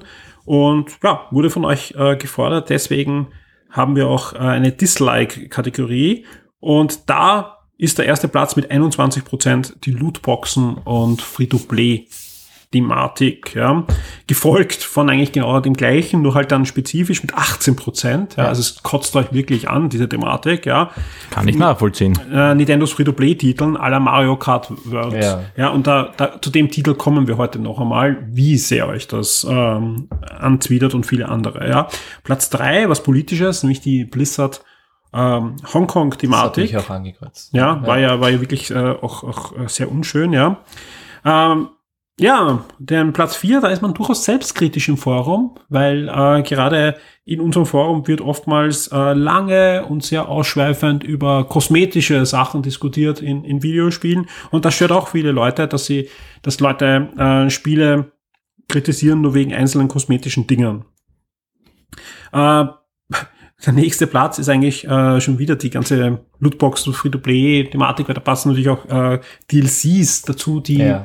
die ich freue mich über DLCs, wenn es ein, ein Lieblingsspiel ist und, und dann kommt neuer Content dazu, ist immer schön. Ja, es kommt Aber halt drauf an. es kommt drauf Ja. an und ich glaube, das ist nicht gemeint damit, sondern es ist einfach über DLCs bereichern, die da irgendwie. Naja, wenn der, Con wenn der Content schon im Spiel ist und über einen ein paar KB großen Genau. äh, Das, das wird da gemeint. ja. aktiviert wird, dann ist das einfach eine, eine Frechheit. Und ja, ähnlich ist gesagt. rausgeschnitten extra. Ja, so ist es. Ja, ja. Da hält man sich etwas, hält man sich was aus. Ja, ja. Und ähnlich geht's dann weiter mit Bethesda zum Beispiel ähm, über die Fallout-Betreuung. Ähm, dann äh, äh, 5% finden das Schlimmste in dem Jahr war, dass Nintendo eine Switch Lite gebracht hat und keine Switch Pro. ist natürlich, ist, wenn man sich darauf freut, na klar, und, und vielleicht Ja, sogar schon sein sicher. Geld zur Seite legt, weil er sagt, okay, man möchte eine, eine bessere Switch und dann kommt die, die Lite, die ein schönes Gerät ist, aber halt keine Pro, jetzt nichts besser macht, was, was ich als nicht ein normaler Switch-Spieler habe, dann ist das natürlich ein Ding, was mich natürlich aufregen kann. Ja. Kann ja nächstes Jahr noch immer kommen. Äh, aber auch Ghost Recon Breakpoint ist dabei. Genauso wie WWE 2K20, weil halt beide nicht die Erwartungen erfüllt haben. Ja.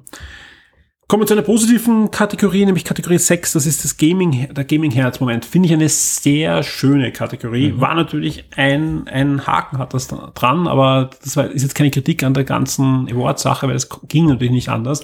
Die Nominierungsphase und auch die Abstimmungsphase liefen natürlich schon, als die Games Awards waren, ja, mit ihrer Ankündigung der, also der, der Xbox. Und das hätte natürlich in diese Kategorie reingehört und ich bin mir sicher, die Ankündigung und das Zeigen der neuen Xbox wäre natürlich da sehr weit oben gewesen, ja, weil auch ähm, der zweite Platz zum Beispiel ist Next Gen Hype Train. Ja. Ja. und wenn da jetzt wirklich eine Konsole gezeigt werden mit, mit Gehäuse und Controller, dann wäre das natürlich wahrscheinlich, ich weiß nicht, ich glaube, das hätte Potenzial auf den ersten Platz gehabt, aber Ja. zumindest auf den zweiten auch, ja.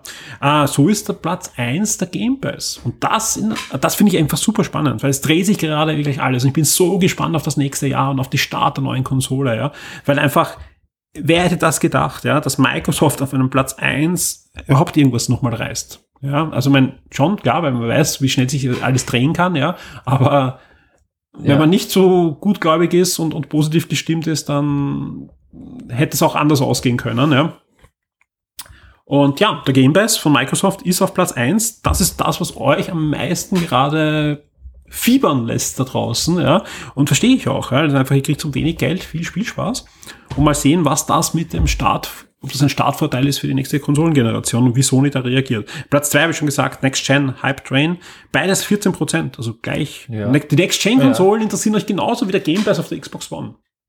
Also, Ja, spannend. Pass ist ja quasi. Aber generell, ich finde beides mit 14 Prozent auch schwach. Ja. Ja? Ja. Weil ganz ehrlich, weil einfach, da gibt's nicht, was jetzt so heraussticht, weil auch 10% kommt dahinter das neue Half-Life. Ja? Ganz klar, warten auch viele. Jetzt kann man sagen, oh, nur 10%, klar, ist ein VR-Spiel, ja, es ist auch dabei in der Dislike, ähm, Ist jetzt angekündigt? ja, für VR. Nein, ist jetzt angekündigt. ja, weil es VR ist, so meine ich. Ach so. Ja. Na, da, da reagiere ich nicht drauf, weil es wirklich ein tolles Spiel ist. Wenn du das Gameplay anschaust, ja, alle, alle VR-Hater haben einfach Pech. Aber Clemens, ich bin bei dir, ich kann es auch nicht ganz nachvollziehen, Ja. warum man den Spieler nicht endlich dieses verfluchte Half-Life 3 gibt. Ja. Ja. Was ist da so schwer dran? Aber es wird Gründe geben. Der, der Grund ist einfach, dass sie ein, ein VR-Headset rausbringen und das jetzt Verkaufen glaube ich, auf, auf vier Monate nach dem Release jetzt ausverkauft ist mal. Also die ersten vier Lieferungen ja, aber sind es ist Half-Life nicht, das ist ja nicht exklusiv. Ich Ja, glaub, eh, das- aber da ja. ist gebundelt und, und da- da wird es Ja. die beste Version sein und, und es wird einfach, sie haben auch in einem Interview jetzt gesagt, es ist durchaus möglich, dass noch eine PlayStation VR-Umsetzung dann kommt. Vielleicht für, Aber jetzt wird in der Branche eh schon so viel über die Betriebswerte geregelt. Äh, sollte man da nicht, wenn man sich das ausrechnen würde, draufkommen, dass ein Half-Life 3 alleine wahrscheinlich 31 mal mehr Geld bringen würde als eine VR-Version plus VR-Hardware? also das eine schließt, Also ich kann eine, mir das nicht anders das eine vorstellen. schließt das andere nicht aus und, und ich glaube, dass die Betreiber des Steam Stores andere Probleme haben als ein neues Half-Life. Oder Geld zu schäfeln. Ja, also die, die wollen jetzt eine VR-Brille auf den Markt bringen und, und die haben, okay, haben gesagt, hey, VR braucht die Killer-App und das ist die Killer-App, ein neues Half-Life. Stimmt. Ja, Außerdem und, müssen und, die Firewatch-Macher ja auch was machen. ja, und je mehr, je mehr da hinaustroppt an, an Zeug, ja, je mehr ist halt ein echtes Half-Life. Ich glaube, das, das kotzt die Leute, die ja komplett dagegen wettern, ja, ja, so richtig an, dass das ja immer mehr sich rauskristallisiert, dass es eben nicht die, die Half-Life-Experience ist, wo du halt durchlaufst und dann halt zwei Leuten die Hand schüttelst, sondern das ist halt wirklich ein echtes Half-Life. Aber ich bin mir sicher, dass das, ich würde mich eher freuen, auch wenn ich kein VR-Fan bin, ja, würde ich mich eher freuen, dass es ein Lebenszeichen gibt, weil das ist ja natürlich das beste Zeichen, wenn das nur annähernd erfolgreich ist, ja, dass dann ein echtes Half-Life kommt. Dass es vielleicht austesten gibt, ist die Marke nicht Ja, so da, groß da, da, so, da, oder? austesten brauchen sie es nicht, das wissen sie ja, ja, weil Ja. jedes Mal, wenn irgendwo ein, ein Half-Life-Leak ist, der nicht dann sich bestätigt, das war die, das, das brauchen sie nicht, ja, aber nein, das ist einfach das, das, ich glaube schon, dass das eine, ein, ein gutes Zeichen ist für die Marke und dass die da noch kommen wird, ja. Übrigens heute 21. Dezember, Ziffernsumme 3, Half-Life 3. Ja. Oder? Ich glaube, es ist Heute wird's bestätigt. Ja, Heute ich angekündigt, wir können ja. das hier offiziell bekannt geben. Ja. Christoph sitzt jeden Monat am 21. Ich bin jetzt nicht äh, größt, weltgrößter Half, äh, Half-Life. Half-Life-Fan, Ja. Dankeschön. Aber ich verstehe das Rumoren darum wirklich nicht. Da rutsche ich gerade in die Dislike-Kategorie zurück, muss ich gleich aufhören. Weihnachtsfriede. Wo war, ich ich Ja. gerade, wo war bei Dislike? Aber Half-Life, gar ein Prozent war in der Dislike-Kategorie nur Half-Life. Das war ich nicht. Ich weiß auch Und nicht. interessanterweise, und weil wir sagen, 1% Half-Life, 2% Shenmue 3. Dislike. Also Shenmue 3, die, was rauskam, ja, gefällt weniger Leuten als Half-Life auf Ja. Ah, okay. Aber Also, das kann ich nicht beurteilen. Ja, also Half-Life haben sie noch nicht gespielt, Shenmue schon. Ähm, ansonsten, Shenmue war ja vorher schon bei den besten Spielen, es ist sogar da nochmal drinnen, als das Shenmue-Erlebnis, 3% haben wir da. Also es gibt da wirklich die großen Shenmue-Fans, ja. Mit 6%, da, da geben wir im Moment, da bin ich dabei, das Mega Drive Mini. Hm. So ein geiles Teil. Also wirklich ein schönes Teil. Ähm, das, das war wirklich schön. Insgesamt alle Ergebnisse und so weiter gibt's im Forum. Da gibt's auch ein Topic jetzt mit den Ergebnissen und da könnt ihr natürlich auch diskutieren, wie unfair alles ist, wie die Ergebnisse, wie blöd die sind, ja. Aber nur wenn ihr mitgemacht habt. Deine könnt ihr natürlich auch sonst ähm, äh, mitdiskutieren und natürlich auch Vorschläge geben, was wir nächstes Mal anders machen können. Der Kenny liest da fleißig mit. Und ähm, ich bin mir sicher, beim nächsten Mal wird wieder herumgefeilt am Nominierungsrhythmus und am, am Abstimmungsrhythmus und so weiter. Und aber insgesamt hat er das ganz, ganz toll gemacht und Coole Sache. das war Ja. wirklich, das hat so reibungslos funktioniert, ich habe mich um nichts kümmern müssen, ja. Äh, fantastisch. Also es ist wirklich, wirklich Fantastisch.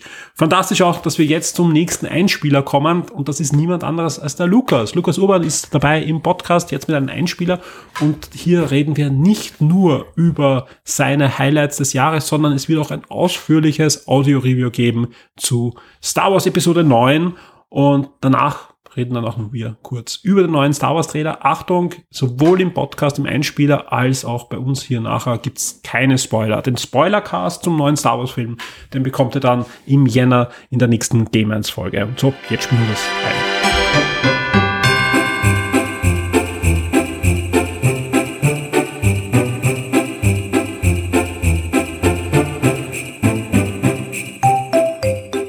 Ja, bei mir in der Leitung ist schon der Lukas. Hallo Lukas.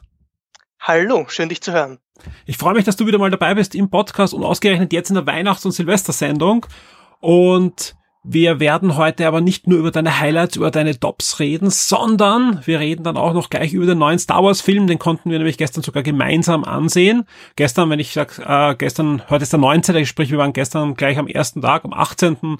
im Kino, haben den neuen Film gesehen und da freue ich mich sehr, dass wir dann gleich drüber plaudern können, bevor ich dann mit dem Clemens und mit dem Christoph auch über den Film reden werde. Aber lass uns starten mit deinen Highlights des Jahres 2019. Mit was möchtest du starten? Ich habe eigentlich kaum Präferenzen, aber wir können einfach gleich mal mit den Games beginnen, damit wir das aus dem Weg haben. Sehr gut. Ähm, ich habe dieses Jahr deutlich weniger gespielt als in den letzten Jahren. Ähm, aber ich habe mich jetzt ähm, bin ein bisschen in mich gegangen und ich würde sagen, mein Highlight 2019 war Pokémon Schwert und Schild. Ähm, konkret habe ich äh, Pokémon Schild gespielt ähm, und mir hat einfach wahnsinnig. Entschuldigung, dass ich hineingrätsche, da warst du ja gerade sogar in London als einziger Journalist äh, aus Österreich für die heute, wo du ja schreibst, ja, und konntest Interview führen mit den Spieleentwicklern. Genau, ich habe äh, ein Interview mit den Entwicklern von Pokémon äh, gemacht und sie haben mir erzählt, dass es wirklich von Jahr zu Jahr schwerer wird, sich neue Pokémon einfallen zu lassen und die haben mir ein bisschen erzählt auch, wie das funktioniert, worauf man achten muss, auch bei den Starter-Pokémon, dass die klar erkennbar sind, zu welchem Typ sie gehören, dass sie unverwechselbar sind in der Silhouette von vorne, von hinten und so weiter und so fort. Das war sehr interessant. Ähm, und schlussendlich hat mir das fertige Spiel auch sehr, sehr gut gefallen. Ähm, es war einfach mal ein Pokémon auf einer großen Heimkonsole, ähm, noch nicht ganz perfekt. Man merkt, dass Game Freak eindeutig vom Handheld, äh, von der Handheld-Entwicklung kommt, ähm, dass da noch einiges an Luft nach oben ist. Äh, wenn man sich die Naturzone zum Beispiel ansieht, diese Open World Area ähm, im, im neuen Spiel, das sieht halt teilweise wirklich nach äh, GameCube aus. Ich glaube, da kann man noch deutlich nachbessern. Ähm, klar, es ist ein Pokémon-Spiel, es ist wieder mal viel zu leicht. Ähm, aber im Großen und Ganzen wenn sie in den nächsten Jahren vielleicht noch irgendwann äh, vielleicht Sprachausgabe reingeben, vor allem weil sie jetzt auch ein bisschen aufwendigere Zwischensequenzen haben, ähm, dann sind die, glaube ich, auf einem sehr, sehr guten Weg. Und das ist ein sehr guter erster Schritt. Vor allem der geübte Pokémon-Experte weiß ja meistens kommt ja ein Jahr später dann so eine, eine Zusatzfarbe, wo dann einiges ausgemerzt wurde. Und glaube ich, diesmal kann man einiges ausmerzen, was dann noch an Wünschen da ist von den Fans. Vor allem halt viele Pokémons, die jetzt fehlen noch. Ja, vielleicht kommt dann noch Pokémon Pfeil und Bogen oder Pokémon Morgenstern. ähm, schauen wir mal. Also ich würde mich auf jeden Fall freuen, dass wenn sie eine dritte Version rausbringen, die noch ein bisschen besser gestreamlined ist. Pokémon Master Sword wäre lustig. Ja, äh, ich, ich würde wahrscheinlich dagegen wetten. Ja, naja, schauen wir mal.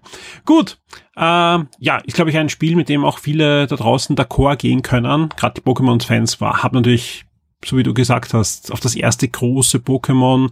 Letztes Jahr gab es in der Pokémon Go hingefiebert, dass man auf einer Heimkonsole auch spielen konnte.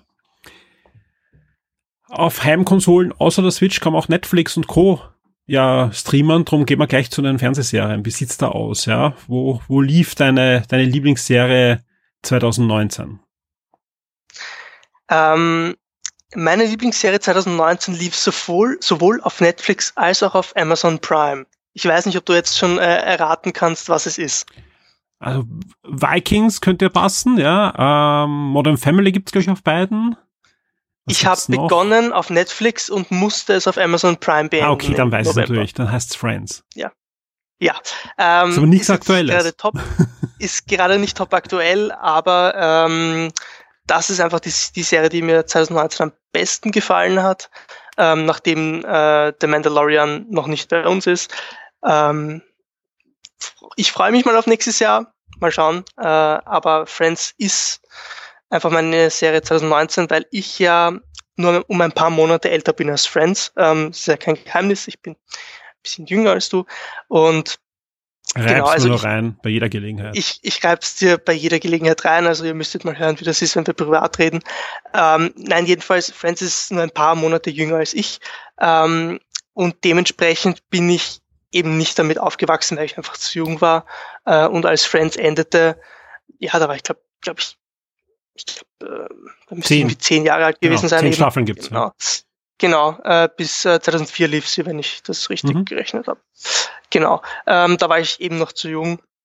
Dann gab's eben How I Met Your Mother, das war dann mein Friends eine Zeit lang. Äh, und ich habe mich einfach jetzt dieses Jahr, eben dadurch, dass es auf den Streaming-Services verfügbar war, ähm, durchgerungen und habe mir Friends einfach von vorne bis hinten angesehen. Hat mir wahnsinnig gut gefallen. Ähm, manche Gags funktionieren im Jahr 2019 nicht mehr so gut ähm, und wären wahrscheinlich heute auch nicht mehr möglich und es wird einen riesigen Shitstorm geben. Aber im Großen und Ganzen eine fantastische Sitcom, die über das, was eine 0815 Sitcom normalerweise ist, einfach weit, weit, weit hinwegreicht. Ich gebe es ja gar nicht gern zu, weil ich habe erst vor, wie wir mit Game 1 gestartet haben, hatte Alex und ich ja Friends mal einfach durchgeschaut, wieder von Anfang an, ja. Was ich jetzt aber dieses Jahr gemacht habe, ich habe mir alle Weihnachtsfolgen angeschaut. Ja, habe gegoogelt die besten Friends Weihnachtsfolgen und dann einfach äh, auf Amazon Prime die, die Folgen einfach nacheinander runter konsumiert. Und es ist einfach gut. Man kann sich sogar nach drei, vier Jahren wieder ansehen. Bei How I Met bin ich ja noch immer nicht so weit, dass ich wieder starten kann. Ja, hin und wieder juckt's mich ein bisschen, dass ich sage, hey, How I Met war schon eine richtig coole Serie. Aber dann denke ich ans Ende und die Lust ist schon wieder weg. Vorbei. Ja, das, das Ende von, von äh, Friends ist natürlich deutlich emotionaler und besser als das von How I Met. Ja, definitiv. Gehen wir ins Kino. Wir waren ja gestern im Kino, da reden wir dann ein bisschen später drüber, ja, weil ich denke mal, was dein Film des Jahres, Star Wars? Nein, nein, es war definitiv nicht mein Film des Jahres. ähm, ich habe ähm, die meisten äh, wirklich guten Filme dieses Jahr wahrscheinlich noch gar nicht gesehen. Ähm, ich erzähle es ja immer wieder. Äh, ich, ich nutze dann wahrscheinlich die Weihnachtsfeiertage, um da einige Dinge nachzuholen. Ähm, und von den Filmen, die ich gesehen habe, hat mir hat mich am besten unterhalten und am meisten mitgenommen. Ähm, das ist jetzt auch keine wahnsinnig große Überraschung. Avengers Endgame. Also das war einfach ein riesiges, bombastisches Finale, ähm, das anders als Star Wars und das kommen wir gleich noch dazu, mich einfach emotional befriedigt hat. Jetzt bist du ja jemand, der, der einfach auch, so wie ich, die komplette Marvel Cinematic Universe History eigentlich statt Stunde Null ja mitverfolgt hat, ja. Äh, gerade Ende der ersten Phase waren wir da voll dabei mit Comic Hive und so weiter und haben da wirklich jedes Gerücht, jedes Futzelchen durchanalysiert im Podcast, auf der Webseite und ich weiß nicht wo überall sonst, ja. Ich bin ja deiner Meinung, ja, äh, sage ich auch äh, des Öfteren, dass Endgame wirklich ein schöner Abschluss war und dass es Marvel geschafft hat, wirklich da einen, einen Schlusspunkt zu setzen, der einfach würdig war. Man kann darüber streiten, über das eine oder andere Plothole oder was auch immer, ja. Wie siehst du jetzt die Zukunft von Marvel Cinematic Universe, ja? Ja, weil ich, ich höre auch immer wieder, auch von großen Marvel-Fans, die sagen, boah, eh, so Black Widow ist zwar interessant, aber ich fieber jetzt zumindest nicht jetzt jeden Tag entgegen, wo die Premiere näher rückt.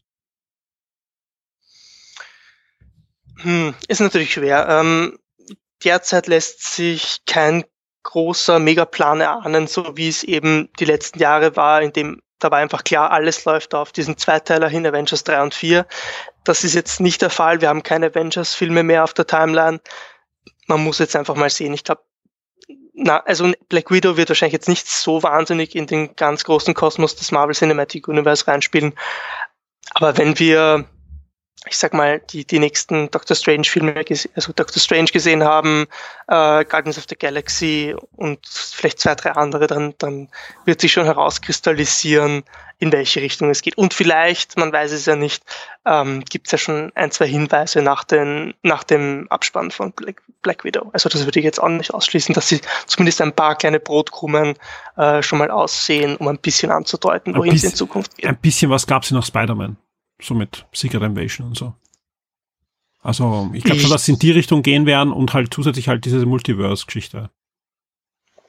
Genau, bin halt sehr gespannt, wie mutig sie sind. Da, da traue ich ihnen gerade nicht so viel zu. Was Mut ja, Disney, und Mut passt derzeit gar nicht da zusammen. Reden wir dann, Aber da reden wir dann eh auch gleich nochmal mehr.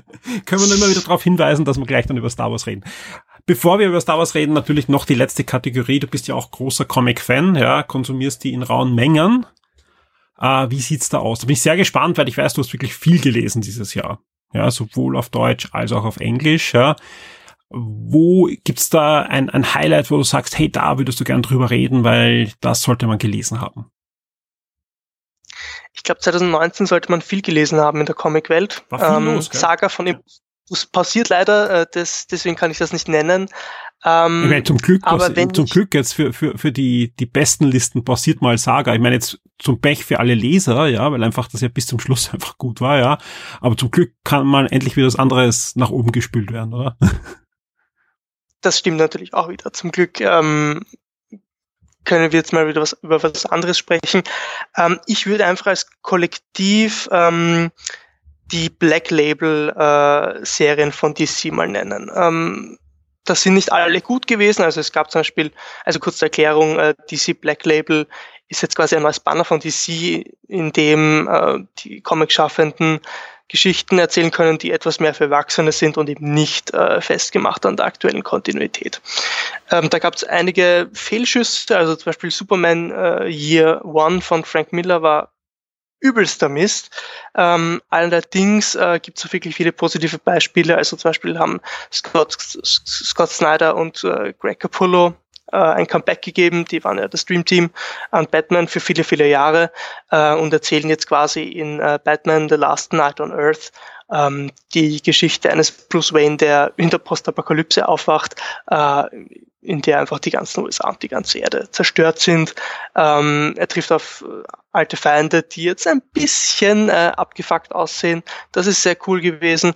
Ähm, dann gibt's eine raue Menge an äh, Joker und Harley Quinn äh, Stories, die da jetzt rauskommen. Ähm, eins ist ein bisschen so eine Schwarz-Weiß Hommage an äh, Noir-Filme aus den 30er, 40er, 50er Jahren, ähm, in denen Harley Quinn im Prinzip einfach als, als äh, Profilerin arbeitet und einen mysteriösen Serienkiller nachjagt, der sich klar dann als Joker herausstellt. Ähm, also da gibt's wirklich viel Cooles zu lesen und was, was noch dazu kommt, ähm, DC hat unter dem Black Label auch eine High-Fantasy-Serie gestartet, die einfach nichts mit DC zu tun hat, ähm, aber auch, äh, ich glaube jetzt gestern ist die dritte Episode, also das dritte Heft erschienen. Das ist auch sehr, sehr vielversprechend derzeit. Ist, also ich, ich bin sehr, sehr begeistert von DC Black Label derzeit. Ist Black Label das neue Vertigo? Würde ich nicht sagen. Also das ist doch sehr, sehr ähm, heldenlastig, ja, noch, äh, ne? bis auf ganz, ganz wenige Ausnahmen. Ähm, und ich sehe jetzt auch nicht wahnsinnig viele Hefte, ähm, die, die da jetzt äh, ausbrechen. Was ein bisschen in Richtung Vertigo geht, ähm, ist diese neue Sandman Universe-Reihe. Mhm. Da hat jetzt äh, kürzlich auch gestartet eine neue Serie zu John Constantine Hellblazer. Also der wurde ja eingegliedert ins DC-Universum, aber der hat jetzt eine, eine quasi eine neue Serie unter dem Sandman-Label bekommen. Also ich glaube, in die Richtung geht das eher dort. Sehr schön, ja, kommt ja einiges, äh, meistens auch in so ein bisschen ein Sonderformat, ja, hat so fast Albenformat, die, die Comic statt Hefteformat, ja. Äh, wer sich dafür interessiert und Genau, und keine Werbung drin. Das ist auch ja. ganz wichtig. Nicht nice. so wie die normalen Comic-Hefte mit Werbung, sondern ohne Werbung. Genau, und sehr, sehr schön. Oft zu Kartonumschlag äh, und so ist wirklich schön. Wer sich dafür mhm. interessiert und sagt, ah, er würde aber gerne auf Deutsch lesen, weil das waren jetzt US-Comics, die da äh, Lukas da empfohlen hat, die kommen ab Jänner, Februar auch bei Banini, sind schon jetzt angekündigt und so ab Jänner, Ende Jänner sind da die Black Label als, als Trades, wahrscheinlich aber nicht im Sonderformat, schätze ich mal, das, das weiß ich jetzt nicht, aber ich habe auf dünnem Eis, ich habe nur gesehen, die Ankündigung. Äh, und die kommen nach und nach dann auch bei Banini auf Deutsch. Bin ich sehr gespannt und mal sehen. Wie sich das weiterentwickelt, ja, weil die schon bei der Ankündigung damals auf der Comic-Con war ja Black Label in aller Munde und, und so wie du jetzt sagst, da kam viel Gutes und nur wenig Ausreißer nach unten. Ja, kommen wir jetzt zu dem Thema, was wir jetzt immer wieder angeschnitten haben und vor uns hergeschoben haben. Wir waren gestern gemeinsam im Kino am 18.12. und konnten uns Star Wars ansehen. Und Wer möchte anfangen? Fangst du an. Ja, dann kann ich danach widersprechen, ist leichter wahrscheinlich. Nein, ähm, ja, Star Wars Episode 9 soll ja der große Abschluss sein der Skywalker-Saga. Und für mich auf den Punkt gebracht ist es das auch. Also ich, ich, ich bin jetzt nicht super gehypt, bin nicht aus dem Kino gelaufen. Kannst mir gern widersprechen, falls es schon so war. Und, und war super mega euphorisch und habe gesagt, hey, das ist das Beste, ja. Aber für mich, wie kann ich wie kann ich zusammenfügen, hat's ein paar Wunden geschlossen, die Episode 8 für mich aufgerissen hat. Und ich habe nachher auch drüber nachgedacht, ja, weil Episode 8 als sich gesehen, ja, also ohne sieben und, und davor, ja, fände ich wahrscheinlich gar nicht so übel, äh, aber acht alleine, in, also allein im, im Kontext zu sieben und den Filmen davor vor allem auch, ja, ist für mich einfach ganz, ganz furchtbar, weil einfach da vieles nicht zusammenpasst, ja, und, und nicht nur nicht zusammenpasst, sondern einfach auch vieles ja geradezu was kaputt gemacht wird, ja. Also angefangen vom Luke Skywalker bis, bis viele andere Sachen, die einfach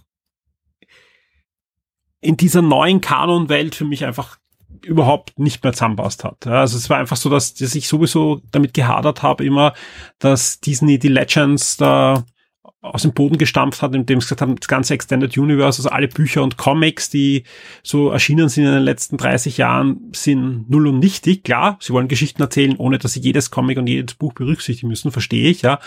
Aber dann einfach so in eine komplett andere Richtung zu gehen und, und vor allem komplett andere, das, das war alles nicht, nicht wirklich cool, ja. Und es einfach der Achter nichts mit dem Siemer in vielen Punkten zu tun gehabt hat, ja. Der Neuner schafft's wirklich, da einen Abschluss zu finden, wo man den Achter zum Großteil einmal ignorieren kann. Und selbst wenn man nicht ignoriert, manche der schlimmsten Sachen zumindest versucht wird zu erklären.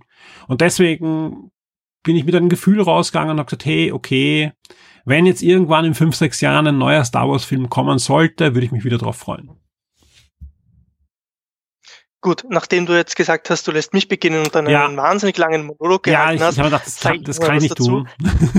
ähm, und wir sind ein bisschen oder teilweise sehr unterschiedlicher Meinung, das hat sich ja gestern kurz nach dem Film schon rauskristallisiert.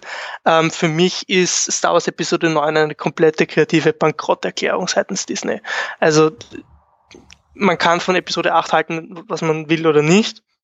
Aber was für mich einfach jetzt klar ist mit Episode 9, die, die haben eine Trilogie angekündigt und gestartet, ohne sich auch nur im geringsten Gedanken zu machen, wie es nach Episode 7 eigentlich weitergehen soll. Ähm, sie haben Ryan Johnson mit Episode 8 anscheinend sehr viele Freiheiten gegeben, was sehr löblich ist. Ähm, und dann sind sie jetzt mit Episode 9 um 180 Grad zurückgerudert mit allen etwas mutigeren Entscheidungen die Episode 8 gemacht hat. Man muss ihn nicht mögen, aber er hat einige mutige Entscheidungen getroffen. So, Episode 9, also vielleicht kurz zum, zum Spoilern. Ich glaube, wir können uns darauf einigen, dass alles, was im Trailer zu sehen ist und angedeutet wird und eben diese Grundprämisse, dass wir das verraten können, oder? Ja, ja, genau. Also wir, wir, wir machen genau das, was, was wir äh, auf Shock 2 auch mit dem Review gemacht haben. Wir werden einfach natürlich Grundrisse der Story erzählen, aber ohne Spoiler, sondern das sind eigentlich Dinge, die man weiß, wenn man ins Kino geht, ja. Äh, was ihr jetzt hören werdet, ist einfach das, wo wir jetzt eh schon die ganze Zeit waren, wie es uns gefällt, äh, wie wir Entscheidungen, wobei es auch keine inhaltlichen Entscheidungen sind, sondern wirklich einfach gesamtheitliche Entscheidungen finden. Aber wir werden aufpassen, dass wir euch nicht spoilen. Auch das Gespräch, das jetzt nachher dann mit, mit Christoph und Clemens sein wird, wird spoilerfrei sein. Da passen wir drauf auf. Und ja, es gibt immer Leute, die sagen, ja, das ist trotzdem ein Spoiler. Ihr, ihr erzählt, dass da am Anfang eine Laufschrift ist und so. Ja, klar, Leute, dann jetzt zehn Minuten vorspulen mindestens, ja. Aber alle, die die Trailer gesehen haben und sich, sich einen Trailer nicht schon als Spoiler sehen, dann, die können jetzt weiterhören. Ja. Äh, darf ich nur ganz kurz, ich lasse dich eh gleich weiterreden, ja, ähm, und diesmal wirklich nur kurz, ja, weil du gesagt hast, wir sind so unterschiedlicher Meinung. Ich kann eigentlich alles, was du gesagt hast, unterschreiben. Ich glaube nur, dass das Endergebnis für mich ein bisschen ein anderes ist. Aber sonst, die Kritik, die du jetzt gerade ausgeteilt hast, von wer kreativer Bankrotterklärung und so weiter, teile ich hundertprozentig mit dir. Jetzt darfst du wieder weiter. Gut. Ähm, genau, wie gesagt, ich finde, äh, Episode 9 ist eine komplette kreative Bankrotterklärung. Ähm, alles, was Star Wars früh ausgemacht hat, nämlich quasi ähm, das Kino als Ganzes vor, nach vorne zu pushen mit, mit der ersten Trilogie, ist einfach komplett weg. J.J. Äh, Abrams ist jetzt zurück und suhlt sich einfach komplett äh, in allen Dingen, die man aus den, aus den beliebten Star Wars-Filmen von früher irgendwie zusammenglauben konnte. Ähm, es, es sieht wirklich, ich glaube, du hast es gestern auch gesagt, es sieht wirklich danach aus, als ob sie den Film irgendwie ständig durchgegangen wären und gesagt hätten, hey, könnte das irgendjemanden stören? Ja, es könnte könnte drei Leute in Brasilien stören, komm, cutten wir raus, alles weg. Also das ist einfach alles so dermaßen darauf hingetrimmt, dass sich niemand drüber aufregen kann über irgendeine Entscheidung, ähm, dass ich das einfach komplett langweilig finde. Und ich glaube, ich liege da hundertprozentig richtig, ja. Ich glaube, die haben da eine, eine Fokusgruppe gehabt von, sehe so Star Wars Fans, alte Star Wars Fans, ein paar Klonkrieg, äh, Star Wars Fans, also einfach aus allen Altersschichten, die haben die, die haben die den Film immer wieder gezeigt und gezeigt und gezeigt und, und das ist halt weggeschliffen, ja. Und dann, dann haben sie gefragt, hey, was hättest du nur gern? Und dann hat irgendwer aufzeichnet und gesagt, ja, ich hätte gern das Raumschiff aus der Episode. Na, dann bauen wir das ein. Und ich hätte gern, dass das und das Teil mal vorkommt. Dann bauen wir ein. Und, und der Schauspieler, der hat doch mitgespielt im der und der Episode. Ich versuche wirklich nicht zu spoilen, ja. Ja, dann bauen wir den ein, Aber bauen wir den stimmt, ein. was der, du sagst, ja. ja, lebt er noch? Ja, bauen wir ihn ein. Schnell, ja. Also ich meine, so, so wirkt der Film. Und ich sag ganz ehrlich, ja, nach Episode 8, was hätten sie tun sollen? Ja, sie haben einfach, die, die, die Karre war so in der Scheiße, ja. Ich meine, das war einfach, sie haben Solo gemacht, dann kam noch Episode 8, ja, und beides war einfach ein, eine Katastrophe sondergleichen, ja. Äh, und die haben einfach, das war das war einfach eine Notbremsung, die sie da vollzogen haben, ja. Und ich gebe die Kritik, nochmal, ich, ich widerspreche dir nicht, die Kritik ist hundertprozentig bei dir und ich hätte mir auch mehr Mut gewünscht, ja. Und darum blicke ich auch mit Sorge auf die zukünftigen Star äh, Marvel-Filme, das, was wir zuerst angesprochen haben, ja. Weil einfach Disney natürlich die können sich ja, für diese ein Flop, ein 800 Millionen Film. Das ist das Problem. Ja, wenn du die Einspielergebnisse von Episode 8 anschaust, die sind ja Wahnsinn. Ja, also gut, ja. Nur das Problem ist einfach, dass alles, was unter einer Milliarde ist, ja, was früher ein Film im Jahr geschafft hat, ja, ist für Disney ein Mega-Flop, ja, da sinkt der Aktienkurs nach unten, ja, da gehen, da, da werden die Leute in, in Disney-Parks entlassen, ja, das ist einfach, das ist, das ist so ein Druck auf, auf dieser Marke, ja, und auf allen Marken, die sie jetzt haben, ja, und darum sehen wir auch, ich glaube eh, wir haben gestern gesprochen, es gab ja früher äh, Schatzplanet, der Zeichen, also der Disney-Film und äh, Atlantis von Mike McNolla und so, also richtig große kreative Experimente, aber sowas gibt's ja nicht mehr bei Disney. Bei Disney gibt's die Marken und die werden natürlich jetzt äh, äh, geknechtet und, und verwendet. Sollen ja auch sein, die Fans wollen ja auch Star Wars-Filme haben, das sehen wir. Auch wir, wir alle schimpfen ja, aber wenn ich mir anschaue, jeder Star Wars-Trailer hat mega Klicks, ja, und geht durch die Decke, ja, jedes Futsal. Übrigens, ja, alle, die den Film noch nicht gesehen haben, ja, lest bitte nicht die Shock 2 News vom 15. September. Ja, da hat man eine Leak News auf der Shock 2 Webseite gehabt, ja. Lest die nicht, ja, ähm, weil die, die, die ist hundertprozentig korrekt, also bis auf den Wortlaut genau.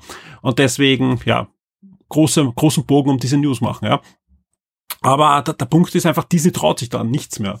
Und das merkt man einfach. Ich hoffe, dass sie, wenn der Film erfolgreich ist, sich dann in Zukunft wieder mehr trauen. Weil auch das hochgelobte Mandalorian, ja, ja, ist eh schön, aber wenn man anschaut, wohin die Serie führt, sehe ich eben noch nicht, dass sich Disney da irgendwas traut. Die machen da gute Laune Film Action, ja, mit mit 80er Jahre Handlungen, ja, einmal nehmen sie das A-Team, einmal nehmen sie weiß nicht was und picken was kleines Süßes drauf, ja.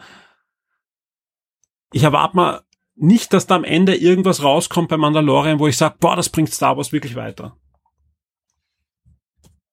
So, darf ich noch ein bisschen weiter renten? Ja. also, ähm, ich hätte mich ja sogar damit zufrieden gegeben, dass es wahnsinnig unkreativ und feig ist und einfach niemanden vor den Kopf stoßen will und sogar Rose die ja in Episode 8 ziemlich als neue Haupt, also als einer der neuen Hauptcharakters im Ensemble aufgebaut wurde, einfach komplett zur Seite schiebt, damit sich ja kein rassistischer Fan aufregt. So. Gut. Ich hätte ja selbst damit leben können, dass es einfach unkreativ ist. Das Problem ist, der Film ist auch noch wahnsinnig schlecht geschrieben. Nämlich so, dass alles wahnsinnig schnell passiert, weil sie einfach im Prinzip zwei oder drei Filme in einen packen müssen, weil sie fast eine Trilogie jetzt neu schreiben in einem Film, weil Episode 7 und Episode 8 bedeutungslos sind im Großen und Ganzen. Episode 8 noch mehr als 7 und ja. irgendwie ist das einfach ein riesiger Clusterfuck geworden. In dem Sinne, dass ihnen alles in den Schoß fällt. Es gibt keine Situation, in der man sich jetzt denkt, uh, die sind wirklich in Gefahr oder es gibt wirklich ein Problem, weil sich alles ein paar Minuten später sowieso fast von selbst löst. Ähm, es ist viel zu schnell geschnitten. Es gibt mehrere MacGuffins, also Objekte, denen sie hinterherjagen. Ähm, in der ersten Hälfte hat sich ein bisschen angefühlt wie ein schlechter Indiana Jones im Weltraum. Ähm, und klar, Indiana Jones funktioniert und hat auch ständig äh, neue Gefahren und, und, er kommt ständig davon, aber, aber ist einfach deutlich besser geschrieben. Aber ja, zumindest das, gemacht. aber zumindest hat das das Kostüm nicht von Indiana Jones an, sondern von Nathan Drake. der, der Bo Darien. Genau. Poe Dameron, ja. Dameron, ja. Ähm, der, ist, der ist übrigens ziemlich cool. Also der, der wird ein bisschen mehr zum Solo-Verschnitt, aber bekommt endlich ein bisschen äh, Hintergrundstory und ist jetzt nicht einfach nur der, der Pilot. Ja, zum Beispiel, cool gemacht. Zum Beispiel, finde ich, haben sie sehr gut erklärt, auch warum er in Episode 8 den Befehl verweigert hat. Da haben sie ja viele zu Recht beschwert, weil man es auch nicht so gut ausgearbeitet hat, den Charakter vorher. Boah, wie kann der den Befehl jetzt ver verweigern und so weiter ich finde, nach, nach dem, was man jetzt erfahren hat über den Charakter, wirkt das deutlich schlüssiger.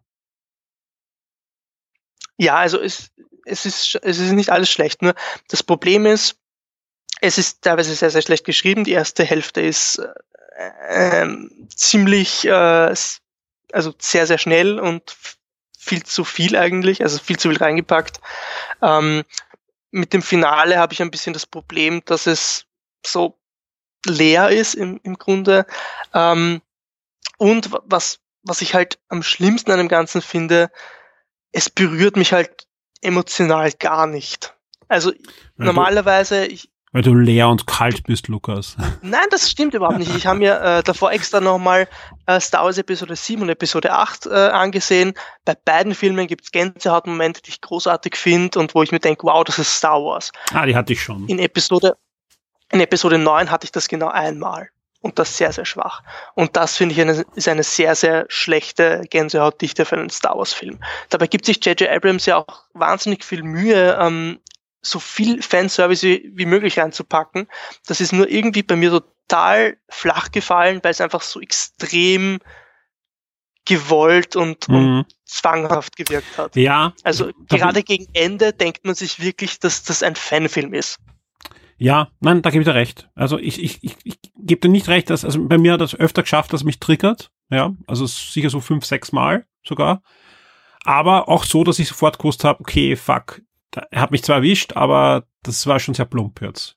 Ja, ich war müde gestern, deswegen, aber nein. Aber äh, der Punkt ist, dass da, ich gebe dir 100% recht, ja, das, aber ich glaube einfach, da waren die Nerven so blank, dass sie überall auf Nummer sicher gegangen sind und da bleibt halt nichts über. Da bleibt halt keine Kreativität über, da bleibt kein Mut über und da bleibt einfach auch sonst kein Futsal über. Was, was, was ich, was mir aufgefallen ist, ja, und, und, ähm, ich lese zumindest die Comics, aber trotzdem habe ich mich teilweise uninformiert gefühlt, ja, weil ähm, ich glaube, ich habe noch nie bei einem Star Wars Film beim Scrolltext so oft das Gefühl gehabt, okay, aber auf was beziehen sie sich da jetzt und auf was beziehen sie sich da, ja? Also da, und klar, wenn man jetzt nachschaut, da gibt's halt drei Romane und vier Comicserien schon, äh, die man gelesen haben sollte. Und das ist diesmal doch deutlich verwurzelt auch im Kanon. Ja, es gibt, ich habe nämlich zufällig äh, bei der beim Hinfahrt ins Kino ähm, einen Comicband gelesen, ist übrigens in dem Podcast eh vorher schon erwähnt worden, eben dieses Darth Vader, äh, Vaders Festung, und der hat einen Story Teil, ja, äh, der bezieht sich eigentlich auf etwas, was dann wirklich relevant wird in Episode 9. Das fand ich sehr spannend, ja, weil das wird dort erklärt zum ersten Mal äh, so richtig, ja, wird in Episode 3 schon so ein bisschen angedeutet, dort aber so richtig äh, ausgeführt. Und in Episode 9 wird das Story relevant, aber so, so, das fand ich schon spannend. Ja, dass sie da einfach hergehen und sagen, okay, das ist Kanon, wir nehmen das auf, ja. Da gibt es natürlich Leute, die dann kritisieren, da, da gehöre ich nicht dazu, hey, aber ich bin Kinogänger und ich will, dass die ganze Geschichte im Kino stattfindet ich glaube, die Zeit ist einfach vorbei. Ja, in Zeiten, wo dann Disney Plus einfach eigentlich wahrscheinlich das Herzstück sein wird in, in Zukunft und, und, und Kino irgendwann mal ausfedert. Wir sind noch lange nicht so weit, solange äh, Filme im Kino Milliarden einspielen. Aber wenn man ein bisschen weiterdenkt, wie das mit den Streamingdiensten weitergeht, hat einen Grund, warum Disney da jetzt so viel Geld investiert. Ja, wird's wird's halt so sein, dass du dich in Franchises multimedial bewegen musst.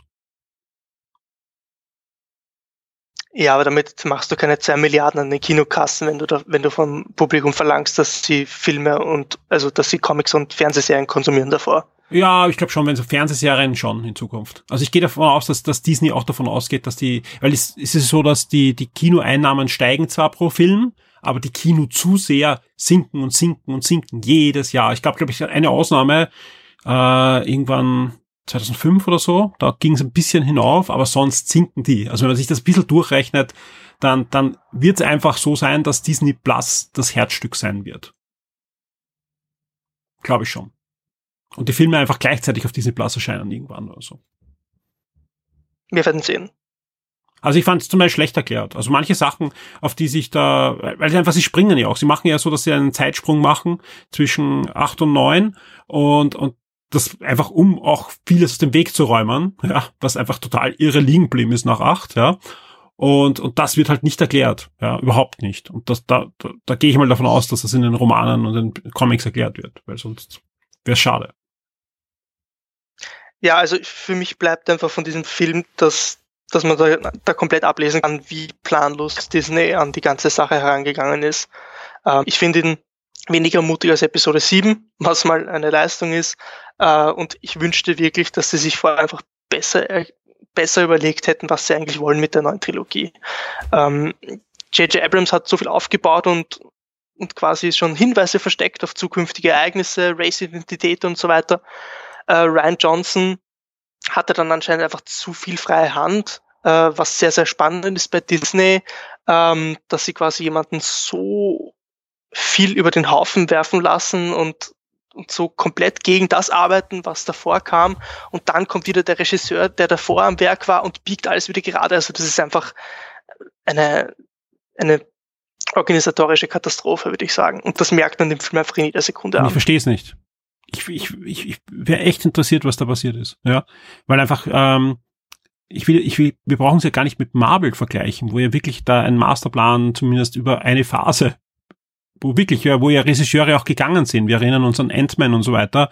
Äh, und glaube ich noch ein, ein zweites, drittes Beispiel bei, bei Marvel, wo es Probleme mit Regisseuren gab, weil sie sich halt in der Kreativität eingeschränkt gefühlt haben, weil natürlich sie der Marvel-Formel unterlegen waren, plus sie mussten den roten Faden äh, einflechten in ihre Filme, damit der Film hineinpasst und der Film dort endet, wo der nächste Film anfängt. Ja?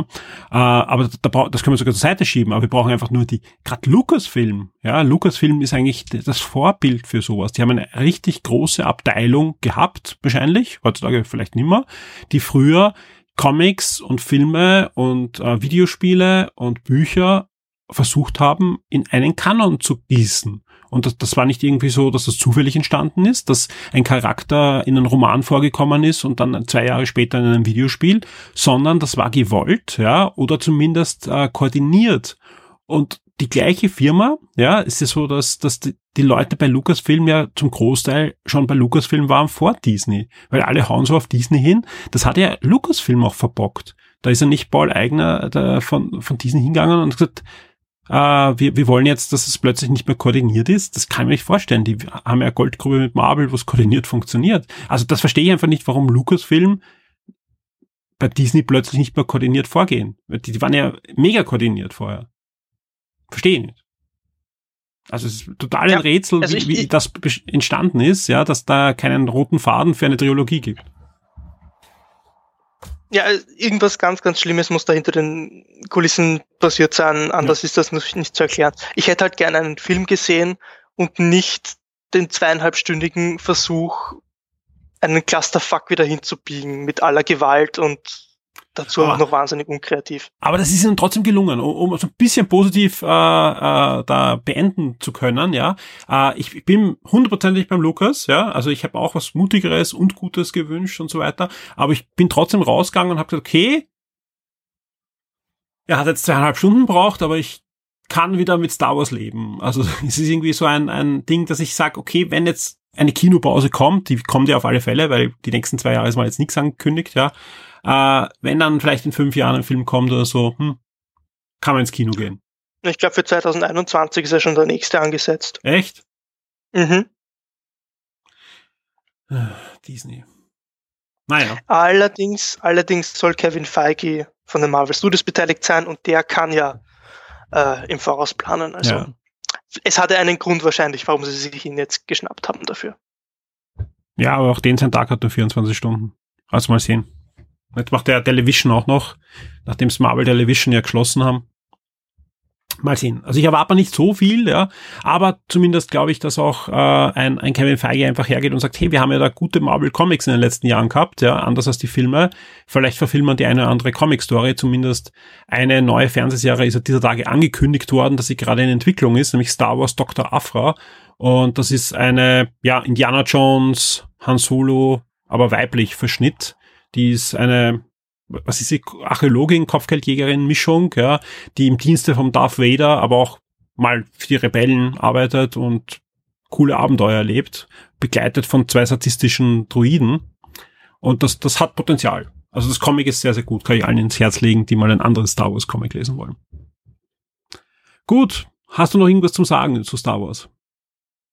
Ähm, die Szene mit Leia sind grauenvoll. Also ich bin halt nicht besonders positiv, das weiß ich, aber ja, hat mich. Ich, ich, ich, ja, also ich, ich habe ja einige Reviews gelesen, die auch da, ich, ich, ich fand's merkwürdig, ja, also sie, sie waren besser, als ich erwartet habe, aber oftmals habe ich halt sogar die Szene, manche Sachen, manche Szenen sind sogar wiederverwendet worden aus Episode 7. Ja, da haben sie sie ausgeschnitten und halt einen neuen Hintergrund ge geklebt. Technisch super, ja, also ich finde es technisch sehr beeindruckend, ja, was da geht. Aber du kanntest halt schon die Umarmung, die, die Gestik von, von Episode 7 oder 8, ja. Andere Sachen sind einfach nicht verwendet worden und wurden da verwendet und so weiter.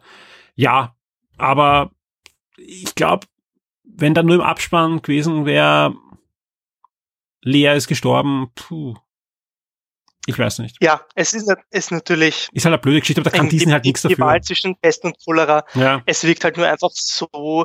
Jedes Mal, wenn sie was sagt, habe ich das Gefühl, das ist ein NPC in einem Videospiel, den du gerade anklickst und der sagt mhm. halt irgendeinen ganz vagen Satz, der immer zu irgendwas dazu passen kann. Nein. So wirkt das halt einfach. Ja, und ich weiß, es doch ist. Ja, und es wirkt vor allem so, und so ist es ja auch, äh, sie haben die Story rund um diese Sätze geschrieben. Ja. Also das ist halt, ja, aber trotzdem, das ist Carrie Fisher und sie tritt nochmal auf. Ich fand das, ja, ja, aber ich fand es auch merkwürdig. Aber trotzdem fand ich, fand ich eine gute Lösung. Also ich finde generell. Ich glaube auch nicht, dass sie es viel besser hätten machen können mit dem, was sie hatten. Ja, ich, ich, ich fand. Nur es ist halt trotzdem nicht. Ja, gebe ich da recht. Aber ich, ich es, es, trifft, es trifft einfach die Note vom kompletten Film. Ja, dass der Film für mich kein guter Film ist, aber ein gutes Pflaster auf meine Star Wars Wunden, die geblutet haben.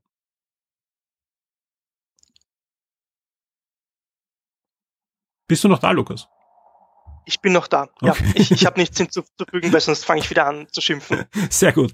Lukas, vielen, vielen Dank für deine Zeit und dass du dabei warst im Silvester- und Weihnachtspodcast. Ich wünsche dir und deiner Familie natürlich ein schönes Weihnachtsfest, einen guten Rutsch und ich hoffe, wir hören uns im nächsten Jahr dann wieder mal öfter. Bis zum nächsten Mal. Bis zum nächsten Mal. Ciao.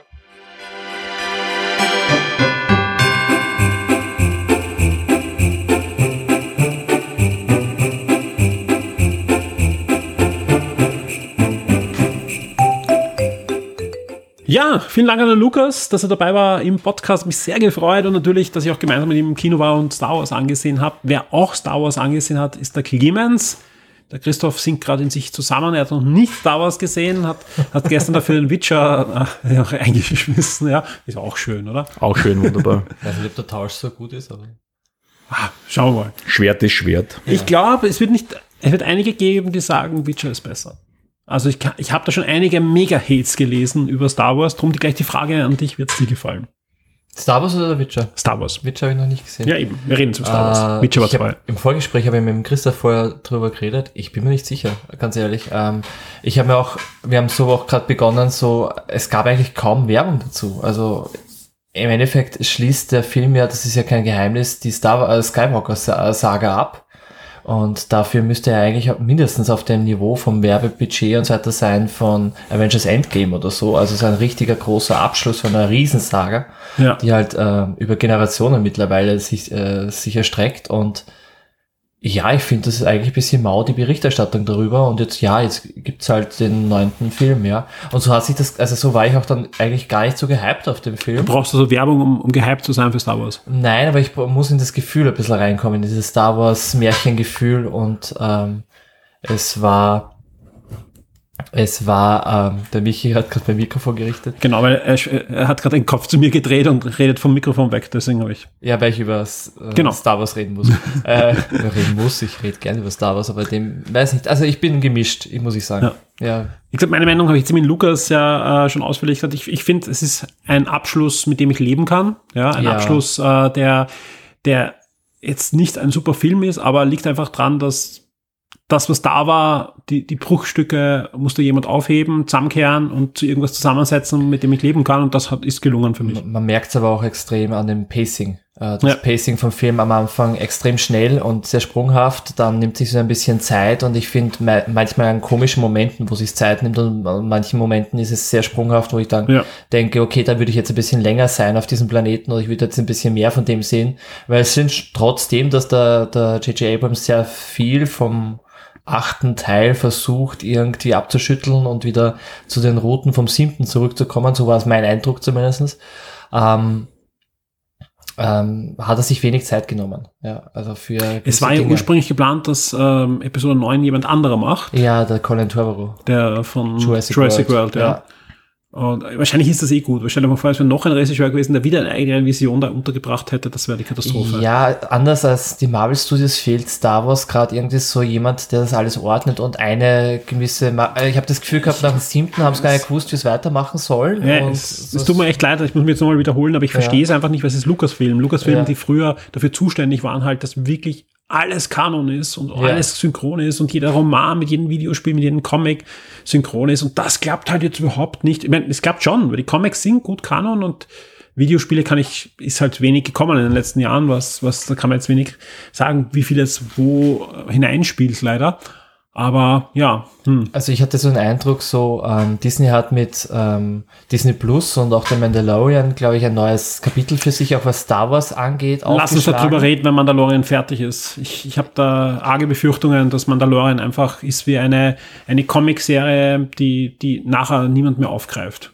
Dass das einfach schön ist, man sieht es an, man lehnt sich zurück und denkt sich, boah, ist eine schöne Serie, aber Es gibt hat ja, keine Auswirkung. Na oh ja, es gibt ja, ich habe ja gelesen, es gibt eines, eine Sache ganz sicher, die im Star Wars 9 vorkommt, die Okay. auch in Mandalorian vorkommt. Kann man nachher Da müssen wir nachher drüber reden, aber Ja. will ich jetzt nicht spoilen, ich Ja. hab die, die habe ich übersehen. Ja, die, also Ja. sicher. Also ich habe die ganze Zeit gewartet, dass da jeder irgendwer Auftritt hat, aber das war irgendwie nicht. Aber egal, wir, wir reden drüber. Ja, bis von der zeitlichen Dimension ist das so möglich? Mandalorian Natürlich, weil da- nach sechs, es- zwischen sechs und sieben, oder? Ja, ja, aber stell dir Ja. mal vor, in Mandalorian kommt ja ein, ein Wesen vor, was anscheinend wichtig ist, ja, Ja. was sehr alt werden kann. Ja. Ein grünes. Das ist egal ist, ja. Wo ist das, ja? Egal. Lass uns nicht über Mandalorian reden. Ja. Ähm, wie gesagt, ja. Also, Wo das grüne Wesen nicht ist, wissen wir, nämlich in den Läden. Da gab es ja Meldungen, Das stimmt, ja. dass sich da die Produktion und der Verkauf verzögert und das Ganze erst irgendwann rauskommt. Also Ja, man hat ich- nicht damit gerechnet, dass das Ganze erfolgreich Ich ist. glaube schon, dass mit Oh, der, ja. aber, aber anscheinend hat, hat da auch der, Der John Favreau hat die Hand umgehabt und hat gemeint, das ist so ein, das war ja mehr oder minder die Überraschung von der ersten Episode angeblich, ähm, dass dieses Wesen vielleicht existiert. ja. Und ähm, diesen, diese, diese Enthüllung wollte er sich nicht vorwegnehmen lassen. Und deswegen bin ich jetzt echt gespannt, wie die Serie zu Ende geht. Ja. Ja, weil wenn die so zu Ende geht, wie sie jetzt läuft, wo ich mir denke, oh, gute schöne Serie, schönes Star Wars Feeling, ja, dann wäre es so egal gewesen, ob dieses Wesen nicht ein halbes Jahr vorher schon geleakt wird auf irgendwelchen chinesischen Fabrikhallen, wo die, wo die Puppen gebaut werden, ja, weil es einfach ich verstehe es noch nicht ganz. Also da fehlt mir ein großer Bastelstein. Wenn er schafft, diesen Bastelstein in der letzten Folge reinzusetzen, feiere ich die Serie ab. Wenn nicht, sage ich, ja, So what? besser als Holiday Special. Ist, das, ist jetzt die letzte Folge eigentlich schon online? Also Äh, auf Disney Plus? Ich weiß nicht. Weil es ist ja eigentlich Freitag und ich habe gelesen, sie haben jetzt die siebte oder so vorgezogen. Ist das schon die letzte Folge? Ja, und es gibt acht, glaube ich. Nur. Okay. Wir müssen Also, unsere holländischen Freunde fragen. Ja, okay. Ja. Bieg mal an. Wie auch immer. Ja, ähm, ja das soweit zu Star Wars. Und jetzt kommen wir auch zu dem Punkt, wo wir sagen, wir verabschieden uns von euch, aber nicht lange, denn wir, wir beschließen jetzt einmal den ersten Teil dieses Weihnachts- und Silvester-Special. Ja. Wir stehen jetzt bei zwei Stunden 40 und ich glaube, mit, mit dem kurzen Star Wars-Statement ist das auch ein guter Punkt. Ja. Also für alle nicht Vips, ja, ihr hört den zweiten Teil in Kürze, in ein, zwei, drei Tagen wahrscheinlich, wird er auf eurem Feed aufschlagen. Alle VIP-Hörer, ja, springt einfach jetzt weiter zum nächsten Pfeil. Ihr habt es schon auf eurem Feed oder habt es schon herunterladen können und könnt jetzt gleich weiterhören. Das kann nur sagen, es kommen noch viele Einspieler, es kommen noch viele Informationen für euch und wir hören uns gleich wieder. Möge die Weihnachtszeit mit euch sein. Die Macht ist stark in diesem Podcast. Sehr schön. Der Punsch ist stark in diesem Podcast. Schon, ja.